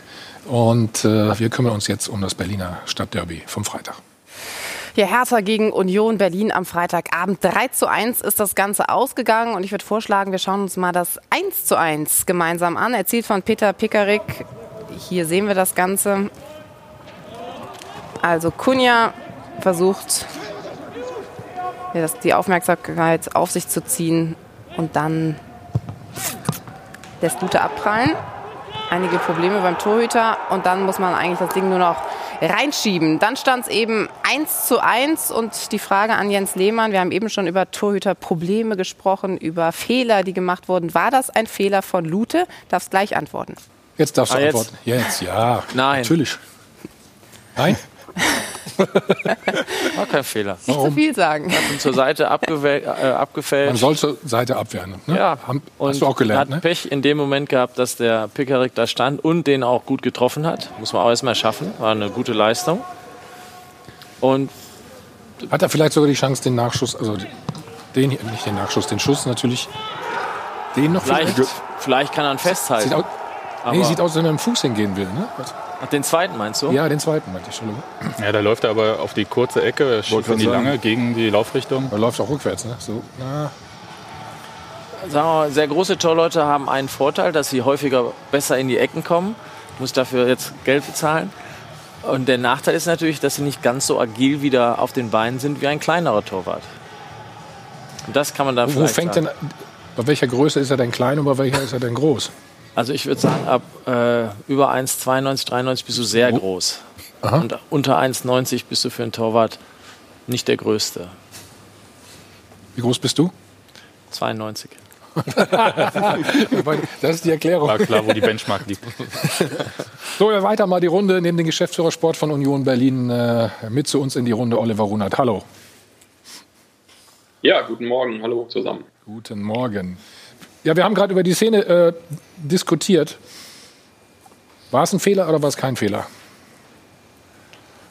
Das Tor war eine Fehlerkette. Das ist das Problem am Ende des Tages. Und äh, ich sag mal, deswegen, also einem den Fehler zuzuschieben, wäre, glaube ich, völlig falsch. Ähm, deswegen, äh, wir müssen angreifen, wir lassen den Spieler schießen, wir sind beim Nachschuss nicht da. Und der Schuss selbst, und das hat ja gerade Jens Lehmann schon gesagt, der Torhüter wehrt den Ball zur Seite ab und äh, dann dürfen auch Abwehrspieler verteidigen. Das muss man auch klar. Ähm, Mann, Mann, Schwenk gerade. Max Kruse wollte eigentlich zu uns kommen heute. Wie geht's ihm? Was hat er? Was ist die Diagnose und die Prognose? Ja, erstmal ganz schöne Grüße in die Runde von Max Kruse auch. Er hat mich extra nochmal darum gebeten, das auch loszuwerden und auch nochmal klar gesagt, ähm, ist aufgeschoben, nicht aufgehoben. Er wird das mit Sicherheit auch entsprechend äh, nachholen ähm, und sehr gerne auch nochmal nachholen. Ähm, Diagnose ist leider so, dass er sich ähm, in der letzten Aktion da leider dann doch so verletzt hat, dass er jetzt einige Wochen mit einer Muskelverletzung, wir müssen noch genau schauen, das wird man jetzt in den nächsten ein, zwei Tagen genau wissen. Aber Fakt ist, es ist eine Muskelverletzung, die ihm einige Wochen äh, ähm, pausieren werden lassen müssen und äh, natürlich nochmal eine sehr, sehr Aktion gewesen und eine doofe Nachricht für uns, um das ganz klar zu sagen. Ja klar, erstmal schmerzhaft für ihn natürlich, aber für euch auch. Ähm, ist das überhaupt zu kompensieren? Er ist der beste Scorer bei euch. Ja, er ist schon im Augenblick natürlich auch, was Offensive betrifft, äh, Dreh- und Angelpunkt gewesen. Das kann man nicht wegdiskutieren. Deswegen tut er uns extrem weh. Und er ist leider eben auch ähm, Spieler Nummer 8, äh, Nummer 9, die wir im Moment ersetzen müssen, jetzt mit den Ausfällen, die wir haben. Und äh, das ist für uns als Union Berlin dann jetzt mhm. schon einfach eine Hausnummer. Neben Max Kruse auch andere wirklich gute Spieler, die uns nicht zur Verfügung stehen. Das wird dann schon irgendwo jetzt schwierig. Und in dem Spiel ja. in Berlin dann halt mit André Kruse jetzt zwei weitere Spieler, die uns in den nächsten Wochen nicht zur Verfügung stehen, macht es für uns nicht einfach. Meine Frage, das ist, ist, ja, ist er zu, zu, ersetzen aus deiner Sicht? Nein, so wie Nein, Markus Ingwertsen wäre für mich jetzt so äh, sofort die nächste Alternative Motive? auf der Position. Ja. Aber meine Frage ist halt, ist schon wieder eine Muskelverletzung, die nehmen sehr viel zu. Ähm, habt ihr da schon eine Analyse gemacht, woran das liegen kann? Ja, ja, wir sind schon, äh, genau wie gerade gesagt wird, ähm, auch natürlich betroffen von muskulären Verletzungen und klar auch, ähm, es hat immer eine individuelle Geschichte. Deswegen ist es sehr, sehr schwierig, halt bei dem einen oder anderen halt ähm, eine Tendenz abzuleiten, warum das so ist, was das ist. Wir hatten im letzten Jahr gar keine zum Beispiel und ähm, ist, sonst würde man sich ja auch hinterfragen müssen, das sind die handelnden Personen, machen wir vielleicht irgendwo was verkehrt, müssen wir was anderes machen. Nur, wie gesagt, da hatten wir das ganze Jahr über quasi gar nichts. Und jetzt auf einmal ist es doch ähm, häufiger festzustellen und deswegen wir analysieren das auch alles, was individuell dann möglich ist und notwendig ist. Äh, Fakt ist ganz einfach, ähm, manchmal hat man auch eine, eine, Phase, wo du wirklich machen kannst, was du willst und ich weiß, es ist eine Phase, aber ähm, du änderst es halt nicht. Im Augenblick ist es so. Hoffen wir, dass sie möglichst schnell zurückkommen. Er wollte eigentlich sagen, es ist so, wie es ist, weißt du, und das ist die Phrase an sich. Ne? Ich zahle natürlich gerne. So eine Nachfrage stellen? Ich, ich hätte eine Frage. Das ist ja eine Sache, die viele wundert, ähm, dass Union Spieler wie Max Kruse überhaupt verpflichten konnte. Ja. Der Verein selbst steht auf der Geldrangliste auf dem vorletzten Platz. Nur Bielefeld ist schlechter. Alle haben Probleme, überhaupt Geld zusammenzubekommen, außer vielleicht Hertha. Und ah, kommen wir gleich noch zu. Da kommen wir noch zu. Ja, ja, ähm, wie habt ihr das denn eigentlich geschafft? Also wovon bezahlt ihr den eigentlich? Also das ist eine gute Frage. Also ich sag mal, das kann ich eigentlich recht einfach beantworten aus unserem Budget heraus, weil unser Budget durch Max Kruse nicht um einen Cent gewachsen ist. Also von daher glaube ich, ähm, kann man schon eines ganz deutlich sagen. Ich habe das auch schon mal äh, angesprochen. Am Ende des Tages ist es eine Entscheidung gewesen, die Max getroffen hat. Ähm, wir hatten die Idee, dass sie sich hat realisieren lassen, haben wir vielleicht am Anfang auch nicht gedacht. Aber wir hatten sehr, sehr gute Gespräche und wir wussten ja auch, auf was wir uns letzten Endes ähm, eventuell halt einlassen müssen. Wir haben aber von vornherein auch in den Gesprächen und vielleicht hat Max dann auch ähm, ein bisschen geschluckt zunächst mal, aber er hat sich dennoch für uns entschieden und ich kann Ihnen eins sagen, ähm, und das kann ich hier auch ruhigen Gewissens tun, ähm, wir hätten auch für keinen Spieler dieser, dieser Welt in irgendeiner Art und Weise das Budget verändern können, weil es gar nicht gegangen wäre, das äh, solide zur Hand haben und das haben wir auch hier nicht getan. Die machen aber einen richtig guten Job, Jan Christian, oder? Union? Ja, also Herr Runert, den kann ich da, jetzt klingt ein bisschen schleimscheißerisch, aber muss ich mal loben, Komm mal raus, dass ja. da Aufwand und Ertrag, in welchem Verhältnis das da steht, wie der Verein mit ruhiger Hand da von ihm im Sportlichen geführt wird. Ähm, die Verpflichtungen ähm, sehr klug, die Spielweise, die Entwicklung, der Trainer. Ähm, aber es kommen natürlich jetzt schwere Brocken mit einem halben Kader. Da wird man jetzt halt dann auch sehen, was, wie tief ist der Kader, was bringt dann auch die zweite Reihe. Das sind jetzt schon einige Wochen der, oh, da muss ich zahlen. Ja, der, der Wahrheit. Der ja, Wahrheit. Heute das zahle ich. Ja, Lars, ja. Du bist ja. Na, ich finde, ich finde. Du bist also, ja in der Gegend, wollte ich schon immer sagen. Also ich finde zwei Sachen. Also zum einen finde ich es äh, bemerkenswert, wie früh Union offenbar auch letzte Saison, obwohl sie noch nicht wussten, wohin äh, die Reise geht, ob sie den Klassenhalt schaffen, zahle ich auch gleich nochmal ja. drei. Ähm, aber die zeige ich dann gern. Ja. Ähm, aber Sie haben relativ frühzeitig angefangen nee, äh, so. hm? zu gucken, wo müssen wir was verändern, wo müssen wir äh, gute Leute ähm, dazu holen, um äh, das zweite Jahr dann äh, auch äh, eine gute Rolle in der Bundesliga zu spielen. Und ich finde, jetzt zahlt sich aus. Zum Anfang der Saison hat man gefragt, was wollen die mit so einem großen Kader? Möglicherweise zahlt sich das jetzt aus in der Phase, wo ihnen wirklich vier, fünf, sechs wichtige Spieler fehlen. Und ähm, müssen wir mal schauen. Also Vielleicht ist das ja am Ende gar nicht so schlimm. Auch wenn es jetzt wichtige Leute sind mit Andrich oder Max Kruse zum Beispiel. Ne, Andrich ist, glaube ich, ähm, tatsächlich ein Problem gerade, weil es ähm, zentrale Mittelfeld, da gibt es im Prinzip mhm. vier Spieler. Gentner ist noch verletzt. Andrich hat sich jetzt nicht nur durch den Platzweis, sondern einfach für zwei Spiele dann so aus dem Spiel genommen. Und da gibt es dann halt nur noch äh, Griesbeck und Prömel. Und das ist vielleicht dann doch ein Problem. Wir schauen mal auf die Szene. War das der Knackpunkt eigentlich am Freitag, die rote Karte? Oliver? Ja, also aus meiner Sicht muss ich klar sagen, ich äh, glaube, dass es der absolute Knackpunkt war. Ich hatte nie das Gefühl bei 11 gegen 11, dass wir dieses Spiel verloren hätten. Also äh, war für mich äh, klar so, dass wir äh, gut im Spiel waren, sicher standen und äh, ich muss ganz ehrlich sagen, es ist zwar immer hypothetisch, aber ich kann mir ehrlich gesagt nicht vorstellen, dass wir dieses Spiel gegen 11 verloren hätten.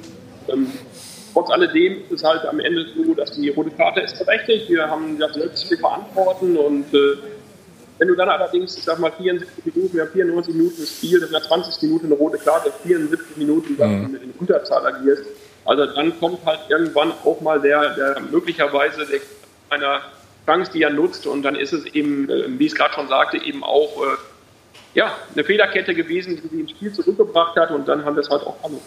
Mhm. Ist die rote Karte unstrittig für euch, Stefan? Total klar. Klare rote Karte. Ja, ne? Oder? Absolut. Alfred, das? Du, klar. Selbst für einen Engländer wie dich? Ja. Herr Runert ist Schiedsrichter, Herr Runert ist Schiedsrichter und sagt, das war klar. Also dem müssen wir glauben. Warum seid ihr denn so viel besser, Oliver, äh, als letzte Saison? Also wir haben ja schon gehört, gut, gut eingekauft mit nicht allzu viel Geld. Aber was für Gründe gibt es noch? Naja, also zunächst mal, es ist ja nett, ich habe Lob zur Kenntnis genommen, Fakt ist aber natürlich auch, dass wir insgesamt äh, natürlich im Trainerteam, dass die Trainer es wirklich richtig ja. gut machen mit den Jungs und dass die Jungs vor allem als Team einfach gut funktionieren. Und die machen es gut untereinander, weil ähm, du hast immer nur Ideen, weil am Ende muss es halt auf dem Platz auch stimmen und innerhalb der Mannschaft. Und das muss ich sagen, machen mhm. unsere Jungs wirklich top.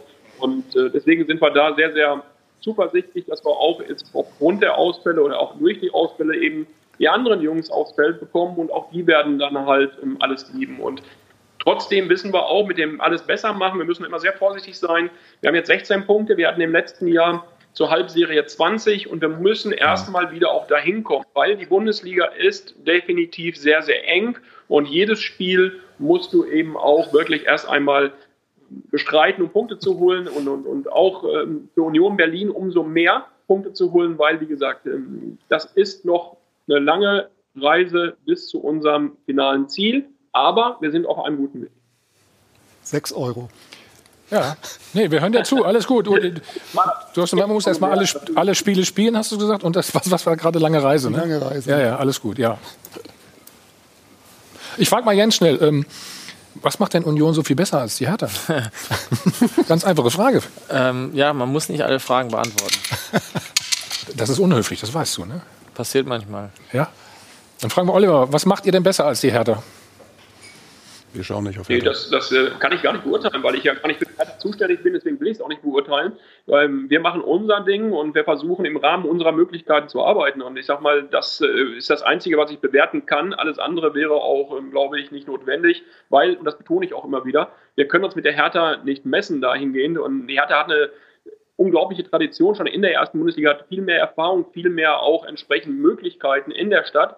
Ähm, deswegen muss man klar sagen, wir machen unser Ding und sind damit auch wirklich bisher gut gefahren, uns nicht mit irgendwem zu messen. Und dass die Hertha, das in Berlin auch ein Verein ist, das sage ich immer wieder, der eben auch den Anspruch für die Hauptstadt äh, äh sich selbst gibt, irgendwann auch mal ganz oben mitzuspielen und international. Ja, also Entschuldigung, das finde ich auch vollkommen legitim und auch richtig. Sebastian, du kennst sie am besten aus, glaube ich, von uns in Berlin. Naja, aber Was man würdest könnte, du sagen? Ich würde jetzt erstmal sagen, sie haben mehr Punkte. Das ist ja, da sind wir uns vielleicht alle einig, ohne dass wir dann jemanden zu nahe treten. Ähm, das ist, äh, glaube ich, äh, ein sehr wichtiger äh, Fakt. Und 16 zu 11, ja. Ja, aber ansonsten ist es so, dass äh, Hertha ganz woanders ist. Also alle, die jetzt irgendwie sagen, da droht eine Wachablösung in Berlin, die verkennen die Realitäten total. Also die Möglichkeiten, die Hertha hat, sind. Wird das denn gesagt? Oder, naja, man liest es Oder ja gerne, ne? so, weil vom Tabellenplatz dann sofort irgendwie eine allgemeine Situation abgeleitet wird. Die ist aber einfach unrealistisch. Die beiden Vereine, das Einzige, wo sie sich angenähert haben, ist die Mitgliederzahl. Die haben beide genauso viele Mitglieder jetzt. Aber ansonsten von den Möglichkeiten, Union spielt jetzt die zweite Bundesliga-Saison. Ich weiß nicht, wie viele Hertha hat. Das ist doch, äh, also das ist völlig absurd, da zu sagen, man nähert sich da an. Wenn man misst sich sportlich Und mehr ist da auch erstmal nicht. Und es gibt auch nicht den Anspruch, irgendwie äh, mit Hertha irgendwie gleichzuziehen, sondern man macht sein eigenes Ding. Gibt es denn auch irgendwas Kritisches? Was? Über Union zu sagen? Deiner Sicht? Naja, also wie gesagt, äh, ich finde halt, über die Finanzen kann man schon mal reden, äh, prinzipiell. Ähm, und da ist auch jetzt, dadurch, dass die Mitgliederversammlung verschoben wurde, ist jetzt auch nicht die Transparenz in den Zahlen. Die werden wir dann erst nächstes Jahr im ersten Quartal irgendwann sehen. Und da würde mich schon interessieren, wie man halt finanziell mit der letzten Saison gut abgeschlossen hat. Der Präsident hatte gesagt, man rechnet übers Jahr gesehen durch die Pandemie mit einem Minus von 10 Millionen. Mhm. Und das ist schon ein dickes Brett für einen Verein wie Union während Hertha in der Pandemie halt äh, durch den Investor halt ordentlich Geld bekommen hat. Das ist ja einfach ein völlig anderer Fakt. Und also äh, das ist, du darfst, du darfst, ja, genau, bitte. Hm? Das ist, glaube ich, schon nochmal ganz wichtig. Also zunächst mal haben wir nie gesagt, dass wir uns damit messen. Und trotzdem muss man festhalten, dass wir in der letzten Saison mit der gleichen Punktezahl abgeschnitten haben wie Hertha, sportlich und im Augenblick punktemäßig sogar noch besser dastehen. Deswegen muss ich das zumindest schon mal gerade klarstellen. Und ähm, wir redet keiner von einer Wachablösung, aber man muss die Fakten, auch wenn wir in der zweiten Jahr im Bundesliga erst spielen, einfach auch mal bewerten. Und mhm. da hatten wir 41 Punkte im letzten Jahr, genau wie die Hertha. Und das ist schon für die Mannschaft von Union und für den Job, den der Verein da gemacht hat und die Leute drumherum einfach top. Und ähm, auch wenn nicht Hertha das Ziel am Ende ist, sondern das Ziel immer ist, von den anderen zu bleiben. Ansonsten eins in der ganzen Thematik möchte ich gerne nochmal betonen, und das ist mir auch wesentlich nochmal am Ende. Ähm, ich glaube, dass Union und gerade auch die handelnden Personen, es ist gerade der Präsident angesprochen worden, den Job so machen, dass dieser Verein eben auch durch die Pandemie kommt. Und das meinte ich gerade damit, dass wir im Vorfeld eigentlich vorhatten, das Saisonbudget zu, zu erhöhen, aufgrund der Pandemie es aber nicht möglich war und es die gleiche, die gleichen, gleichen Etat nur gibt wie im Jahr davor. Von daher, das muss man einfach akzeptieren, wenn man hier arbeitet. Und das haben wir auch akzeptiert. Und ich glaube, ähm, dass natürlich in der Pandemie alle betroffen sind, auch Union Berlin. Das ist ein offenes Verein. Oliver, dann vielen Dank für die Einschätzung, für die ganzen Informationen. Ähm, und das Geld fürs Phrasenschwein hole ich mir dann nochmal ab, ne? Oder Sebastian, machst du das oder so? Ja. ja Alles Gute und vor allen Dingen äh, viel Gesundheit, ne? Danke. Vielen lieben Dank, auch schöne Grüße zurück in die Runde. Wunderbar, ja. Also ich denke, dass das viel zu kleines Karo ist, wenn man Hertha und äh, immer wieder nur mit, mit, äh, mit Union Berlin vergleicht. Das ist zwar in der Stadt reizvoll, ist aber irgendwie nicht der Anspruch. Lassen Sie das doch gleich machen, ganz in Ruhe. Hm? Bitte? Lass uns das doch gleich machen, ganz in Ruhe. Wir reden nämlich gleich über die Hertha. Jens Bin wird ganz dann, ruhig. Ach so, entschuldige. Strahlst eine Ruhe aus, das ist Wahnsinn. Jens wird dann sicherlich gleich auch Antworten geben, ne? Zur Hertha auf jeden Fall. Also, und Sie können noch mal 18.000 Euro Bonusgehalt gewinnen. Bis gleich. Wir machen weiter beim Check 24 Doppelpass am zweiten Advent und äh, werden jetzt Jens ein bisschen fordern. Nämlich es geht um die Hertha. Die soll keine graue Maus mehr sein, sondern ein Leistungsträger der Bundesliga. Das ist das Ziel des Vereins und der Investorengruppe um Lars Windhorst. Letzte Saison lang diese Entwicklung noch überhaupt nicht. Jürgen Klinsmann ist an sich selbst und überzogenen Erwartungen gescheitert. Und am Ende war man froh, dass Bruno Labbadia noch die Klasse sichern konnte. Die Saison sollte man deutlich, sollte deutlich mehr herausspringen. Davon merkt man bis jetzt aber noch zu wenig.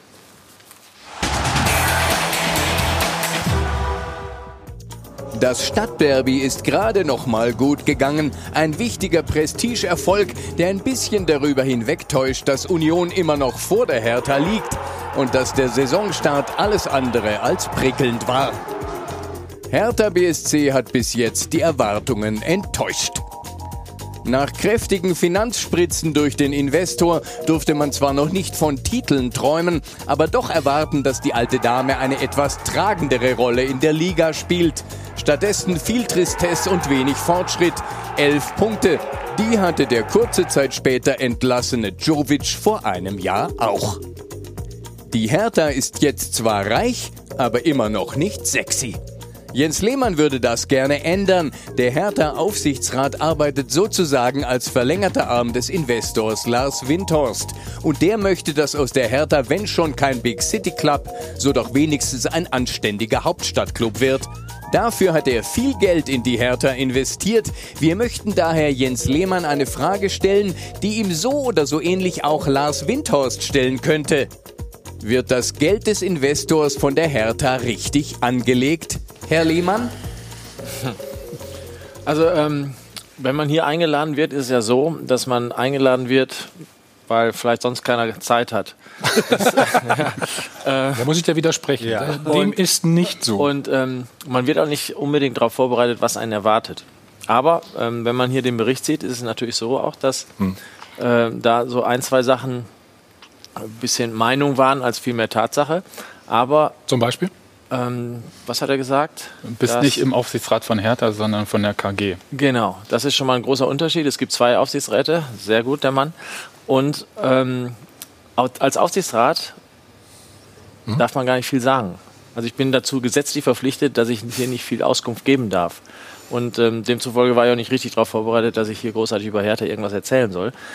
Aber was stimmt, ist, dass natürlich ähm, hervorragende Leute bei Hertha arbeiten, ja, sowohl äh, im Präsidium, äh, Herr Gegenbauer als Präsident, äh, den ich vorher auch noch nicht kannte, der ein guter Typ ist, finde ich, ja, ein bisschen anders, aber so ein guter Berliner Typ.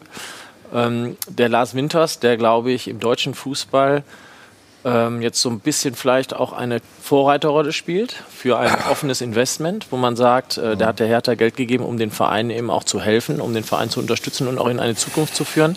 Ich glaube, viele andere Vereine würden sich dieses Modell im Moment wünschen, gerade in Corona-Zeiten.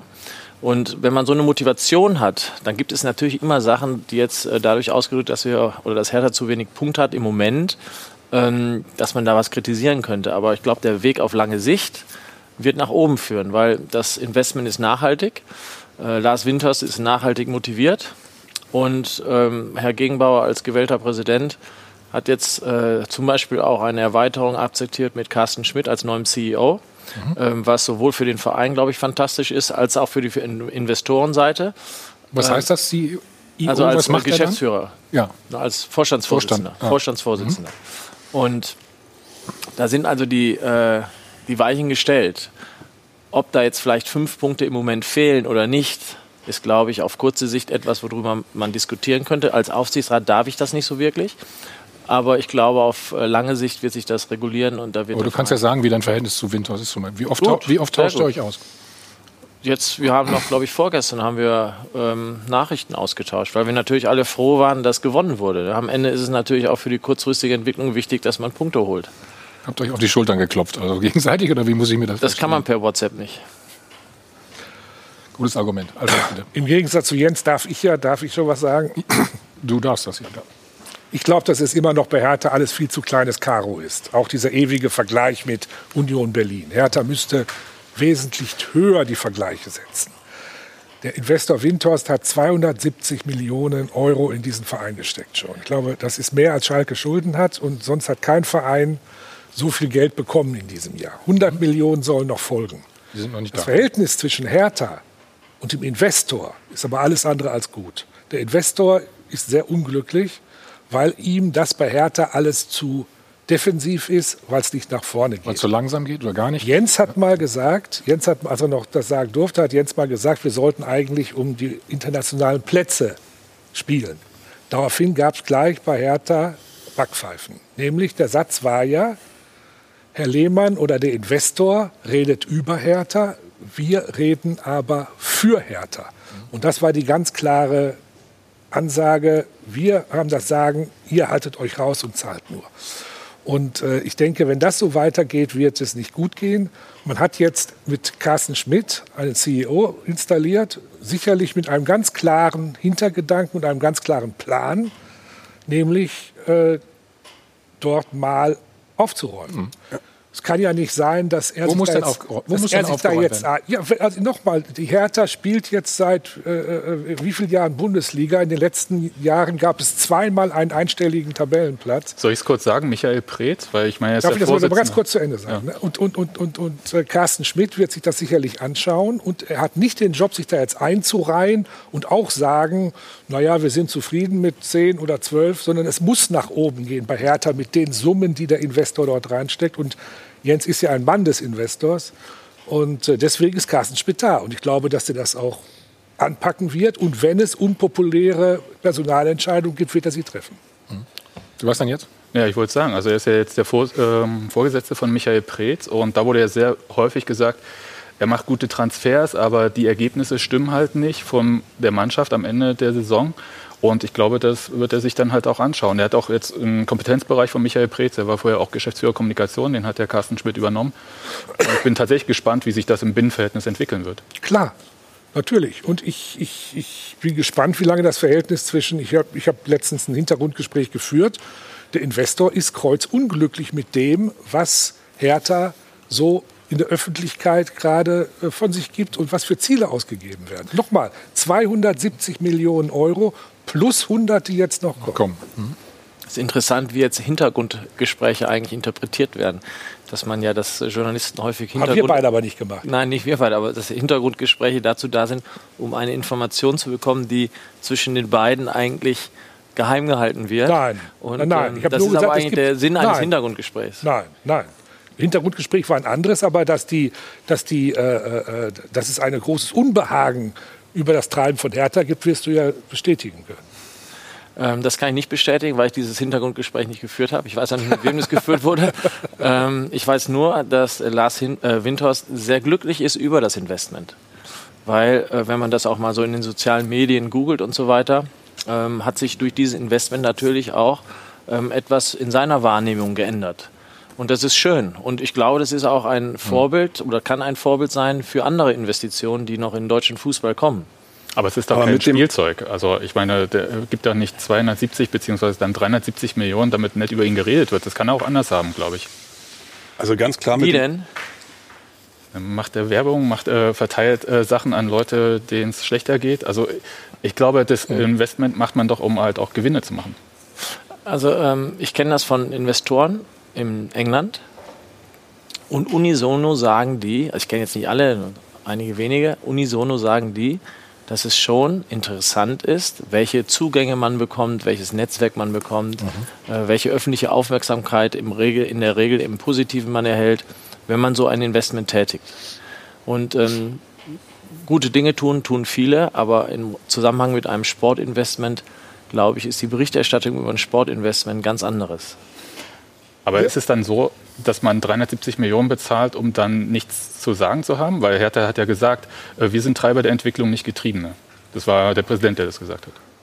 Also aus der Erfahrung hier, der äh, Effe sitzt hier, Thomas Helmer sitzt hier, ich sitze hier, wir durften alle schon mal irgendwas gewinnen. Aus der Erfahrung heraus war es meistens so, dass man im Team was gewonnen hat, mit einem guten Teamgeist. Und auch das wird bei Hertha irgendwann so sein, dass man als Team irgendwann diese Stärke entdeckt und hoffentlich irgendwann auch mal was Und was ist denn deine Aufgabe in, de, in dem Team? Ach, Oder deine Rolle, wie siehst du die? Ich bin ähm, dazu da. Äh, Lars Windhorst sagt ja nicht von sich selbst, dass er der größte Fußballfachmann der Welt ist. Ja. Und demzufolge bin ich dazu da, mit ihm mal Fußballspiele zu besprechen. Das heißt, die sportlichen Dinge deckst du die sportlichen ab? Dinge halt Oder bewertest du? Ich, ich bewerte das natürlich ne, ihm gegenüber. Es gibt viele gute Dinge, ähm, gibt natürlich andere Dinge, die gibt es aber in jeder Fußballmannschaft, die auf dem Platz äh, nicht so optimal sind, was sich eben darin spiegelt, dass man nicht unbedingt gewinnt. Ich glaube auch, das Spiel am Freitag konnte man jetzt nicht unbedingt ausgehen, nachdem man 1 zu 0 hinten liegt, dass man noch gewinnt, aber man hat es gewonnen. Und am Ende ist das Ergebnis mal wichtig, weil wenn man gut gespielt hat, gegen Bayern zum Beispiel, hat man leider unglücklich noch verloren. Und äh, obwohl man unentschieden oder vielleicht auch einen Sieg verdient gehabt hätte, und jetzt war es mal umgekehrt. Hm. Musst du denn auch, ich sag mal, dein Vorgänger in Anführungsstrichen, Jürgen Klinsmann, muss, hat ja so eine Bewertung schreiben müssen über die Spieler. Das tue Musst ich du sowas auch machen? Nein, das tue ich nicht. Ich, ich, also müssen, müssen mal gar nichts. so, ne? Aber ich glaube, das hat er eher aus Eigeninitiative getan. Ich glaube nicht, dass er das machen musste. Das hat er als Trainer getan später. Also, ich, er hat mir gesagt, das war Bestandteil. Dass er die so? Ja, das wurde, Also wollte ich- der, Investor gerne, der Investor gerne haben. Ja, Insgesamt danke, wird es halt jetzt auch interessant sein, wie wir haben eben gehört, der Carsten Schmidt soll da aufräumen. Ähm, Lars Windhorst sei nicht zufrieden mit Mhm. der Performance der Hertha. Man wird jetzt halt sehen, wie groß der Teamgeist ist. Jens Lehmann hat es eben angesprochen. Wie ist das? Wie nachhaltig ist das Investment? Lars Windhorst hat gesagt, er wird viele Jahre dabei bleiben. Ähm, ähnlich wie Roman Abramovic bei Chelsea rund eine Milliarde investiert hat und der Verein aber jetzt ähm, fast zwei Milliarden wert ist. Also das ist ja sozusagen der Gedanke dahinter, dass man ein Investment tätigt. Im Moment sind 274 Millionen Euro. 100 Millionen Euro gab es jetzt auch schon Debatten darum, was ist mit dem Geld, warum kommt das jetzt nicht so schnell. Das ist natürlich im Moment so ein bisschen irritierend, kann aber auch mit der Corona-Zeit zu tun haben. Aber sozusagen eine Zukunft hat dieses Projekt natürlich nur, wenn Windhorst, Schmidt, Preetz, wenn dann Preetz dabei bleibt, weiß ich jetzt nicht, ob es da irgendwelche, so viel Nein, nein, nein, nein, nein, nein, bisschen nein, überhaupt nicht. Okay. Ich will auch nur mal eins sagen, damit da kein Missverständnis Ja. entsteht. Carsten Schmidt ist ein Mann von Hertha, also ein Mann von Präsident Gegenbauer und kein Mann des Investors Investors, äh. Lars Winter. Nein, aber du hast mit ihm auf jeden Fall jetzt endlich mal ein Regulativ auch in dieser, äh, in dieser Truppe, also in, auch in der, in der, im Bereich der Verantwortung. Und das ist wichtig nach, nach vielen Jahren, in denen man auch immer mit großen Ansprüchen in die Spielzeiten gegangen ist und dann am Ende, des, am Ende der Saison eben nicht den Anspruch erfüllen konnte und so. Insofern ist es wichtig, dass Herren Preetz und ähm, Schiller. dann eben auch jetzt mal jemanden haben, der von außen kommt und da einfach mal raufguckt. Was die 100 Millionen betrifft, finde ich jetzt auch, irgendwie ist das für mich auch kein Thema in der öffentlichen Debatte. Und. Ich meine, die haben 274 oder 270 bekommen. Damit muss doch dann erstmal in Anführungsstrichen genug sein. Und die haben dafür Geld, die haben das Geld ausgegeben, ja, aber wirklich. Das ist schon eine darf nicht- Wahnsinnssumme, ja, ja, Ja, aber das das, das, das, das finde ich darf jetzt aktuell auch irgendwie nicht das Thema sein. Ich finde, jetzt musst du erstmal gucken auf das, auf das, was du hast. Und die haben richtig gute Spieler gekauft. Jetzt muss der Trainer da auch eine Mannschaft formen. Aber wenn das stimmt, haben Sie mit dem Geld auch erstmal Altschulden getilgt und nicht in Mhm. die Zukunft investiert. Also das ist ja Beides, auch ein? Haben Thema. Sie, aber, aber die haben, Haben schon Sie. Die, ja, haben Sie sicherlich auch Altschulden getilgt, aber ich meine, in die Zukunft investiert in, haben Sie ja auch mit den äh, Einkäufen, die, Sie- die Sie getätigt haben. Und das ist ja nicht wenig Geld, was Sie in die Hand genommen haben. Angefangen in der Winterpause mit den äh, Einkäufen und jetzt auch im Sommer. 110 Also, Millionen haben Sie investiert. Sebastian hat es vorhin gesagt, zeig, zeig mir einen Verein in Deutschland, der so viel Geld in die Hand nehmen konnte im Sommer wie äh, Hertha BSC, bis auf die Bayern. Also, So, spannendes Thema. Äh, Jens, verspreche dir, nächstes Mal kriegst nicht alle Fragen vorab, ja, damit du vorbereitet bist. Aber äh, wir werden das dann nochmal in Ruhe anreißen und wir werden es natürlich beobachten. Also Ja. viel Glück, ne? viel Erfolg auf jeden Fall an, an der Stelle. Wir machen einen Spot und dann reden wir über unsere, wie habe ich am Anfang der Sendung gesagt, geliebte Nationalmannschaft. Nach dem 0 zu 6 gegen Spanien vor knapp drei Wochen schien es für eine kurze Zeit so, als wäre das Kapitel Jogi Löw vielleicht doch schon vor der EM beendet. Löw bleibt mindestens bis zur EM und alles geht so weiter wie bisher. Denn auch ganz Fußball Deutschland hat eine andere Wahrnehmung.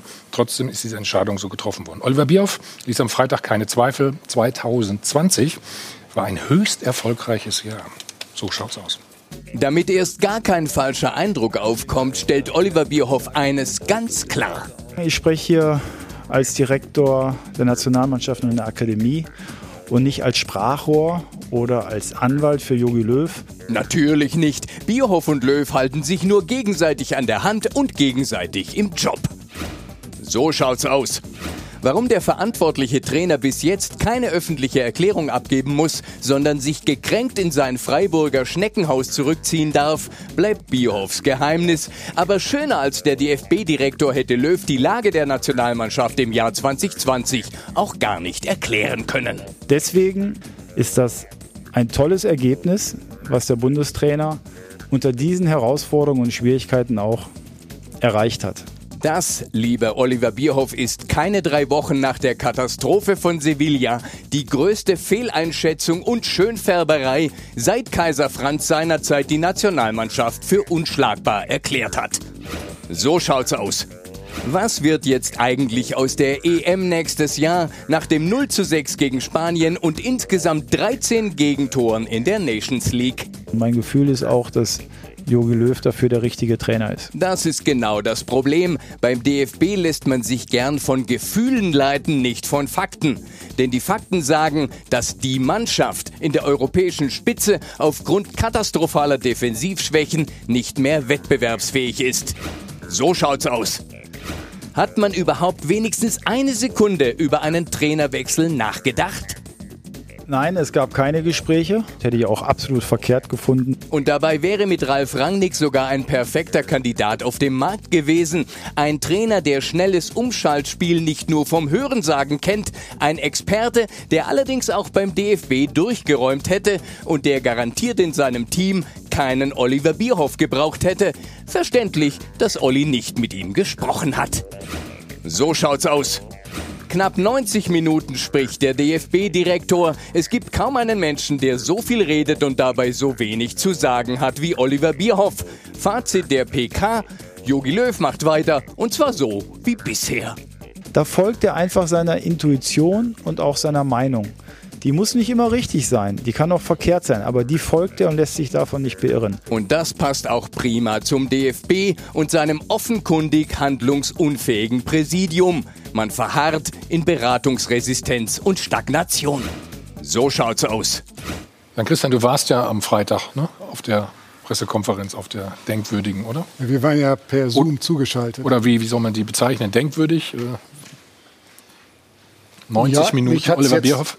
Nicht komplett überrascht. Äh, Ich kenne ja Oliver Bierhoff jetzt viele Jahre und weiß, wie er tickt. Und ähm, dass der äh, jetzt in seiner Position den Bundestrainer, der ja nun schon fünf Tage vorher in seinem Amt bestätigt worden war, jetzt verteidigen würde und da jetzt nicht irgendwie große Kritik draus machen würde, das, das war vorher klar. Und er hat ja schon auch was gesagt. Er hat nicht nur geredet, sondern er hat auch was gesagt. Er hat zum Beispiel gesagt, dass alles jetzt äh, auch wieder neu auf den Prüfstand kommt und ähm, äh, dieses Projekt ohne die drei alten Hummels, so, die Boateng ja. Mhm. und Müller. Ähm, er hat nicht gesagt, dass es gescheitert ist, aber das, was sozusagen den jungen Spielern zugetraut worden war, ähm, ist halt nicht vollständig erfüllt worden. Und deswegen hat er auf jeden Fall die Tür sehr weit geöffnet, verbal.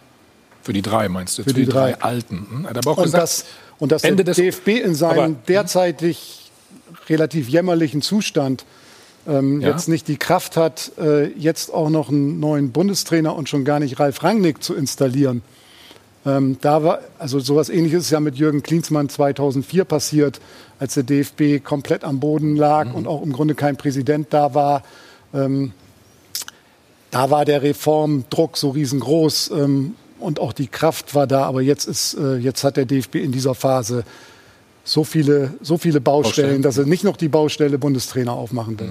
Aber da die Tür hat äh, äh, Oliver Bierhoff aufgemacht und nicht nicht Jogi Löw. Denn Bierhoff hat ja vorhin ausdrücklich gesagt, er spricht nicht für Jogi Löw. Ja, aber, Also, äh, ja. aber Alfred, der hat es ja. Ja. doch am Ende dann gemacht. Und das nochmal, um auf die. Pi- Also, er hat eingangs ja gesagt, ich bin nicht als Sprachrohr hier und auch nicht als Anwalt, aber wenn du dir dann die ersten 40 Minuten den Monolog angehört hast, dann war das schon irgendwie auch in Form, also eine Art Verteidigungsrede für den Bundestrainer. Und ich finde, weil du gerade Jan angesprochen hast in der Pressekonferenz, ich glaube, es wäre besser gewesen, die Pressekonferenz wäre losgegangen und es wäre sofort die Möglichkeit Fragen. gewesen, Fragen zu stellen und nicht diesen Monolog da zu halten. Das, was er im Präsidium, wenn er das im Präsidium macht und den Präsidiumsmitgliedern mit Blick auf die Einschätzung der ganzen Situation dann auch, auch meinetwegen mit Hilfe von diesen Charts aufzeigt, ist das okay. Aber ich finde, du musst der ähm, Medienwelt und dann eben auch den Anhängern, die ja die Möglichkeit hatten, über äh, die DFB-Seite sich die Pressekonferenz anzuschauen, ähm, nicht nochmal erzählen, was in den letzten zwei Jahren passiert ist Die sportlich. Pressekonferenz wäre gut gewesen, wenn dort Jogi Löw gesessen Das ist ja noch das Nein, nächste das ist Thema. nicht was anderes. Das ist ja der Punkt. Nein, der Thema. Punkt ist ja, Ja. wir haben, Jogi Löw hat ja hohe Verdienste.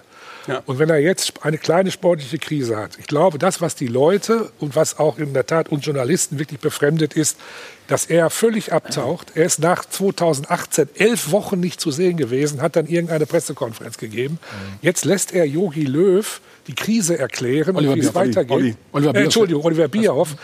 Äh, Jogi Löw taucht überhaupt nicht mehr auf. Es wäre doch gestern ein leichtes Mal gewesen, auch mal in ein Stadion zu gehen, um zu zeigen, ich schaue mir das hier an, ich bin Bundestrainer, Ich bin immer noch ich bin da. mittendrin, ich bin da. Kein Mensch weiß, was er tut. Ja. Und lässt dann wirklich dreiviertel Stunde, das, das musst du mal auf den Bundesliga-Verein übertragen. Ja, ich da ist der Trainer, der Trainer ist in der Krise, aber der te- technische Direktor redet eine Dreiviertelstunde bei der Pressekonferenz. Das ist ja das, doch was Karl-Heinz. Rummenigge gestern auch meinte, dass wenn die Bayern äh, irgendwo 0-6, 0-5 verlieren, dann wird sich auch äh, der Sportdirektor da nicht hinsetzen Ja. am Tag danach und die äh. Niederlage erklären, sondern der Bundestrainer. Ja, das ist äh, die große Frage, die sich stellt, warum saß der Aber das Bundestrainer... überrascht uns doch ehrlich gesagt nicht. Wir, wir kennen doch äh, Joachim Löw über die Jahrzehnte jetzt. Der hat 2012 äh, nach dem, nach dem Aus gegen Italien äh, dann im August gesprochen und äh, der hat 2018 hat das zwei Monate gedauert. September. Und äh, mich überrascht das ehrlich gesagt nicht. Ähm, und klar, dass, dass Joachim Löw nicht, wenn die Bild-Zeitung drei Tage lang fordert, dass er am, am Samstag bitte im Stadion zu sein hat, das ist klar, dann geht der natürlich erst recht nicht ins Stadion. Ja, aber, aber, aber wenn, du, wenn du gerade in so einer sportlichen Situation doch versuchst, deine, deine Fans wieder zurückzugewinnen, die Herzen wieder zurückzugewinnen, ah, dann muss ich mich doch stellen. dann muss ich mich stellen als Bundestrainer nach dem Länderspiel gegen Spanien und ausführlich, in meinen Augen auch zu 100 Prozent in einer Pressekonferenz. Wird er jetzt tun diese Woche?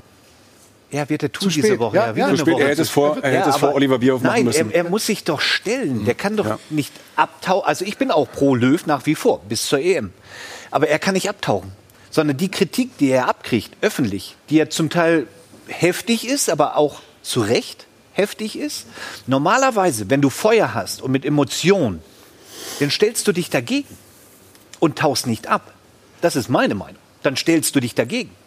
Wenn du nur Breitseite, Bre- Breitseiten kriegst in der Öffentlichkeit und nochmal eben dieses Bild abgibst, die Zuschauer zurückzugewinnen. Ich weiß nicht, wahrscheinlich haben wir beim nächsten Länderspiel nur 2,5 Millionen Zuschauer Einschaltquote.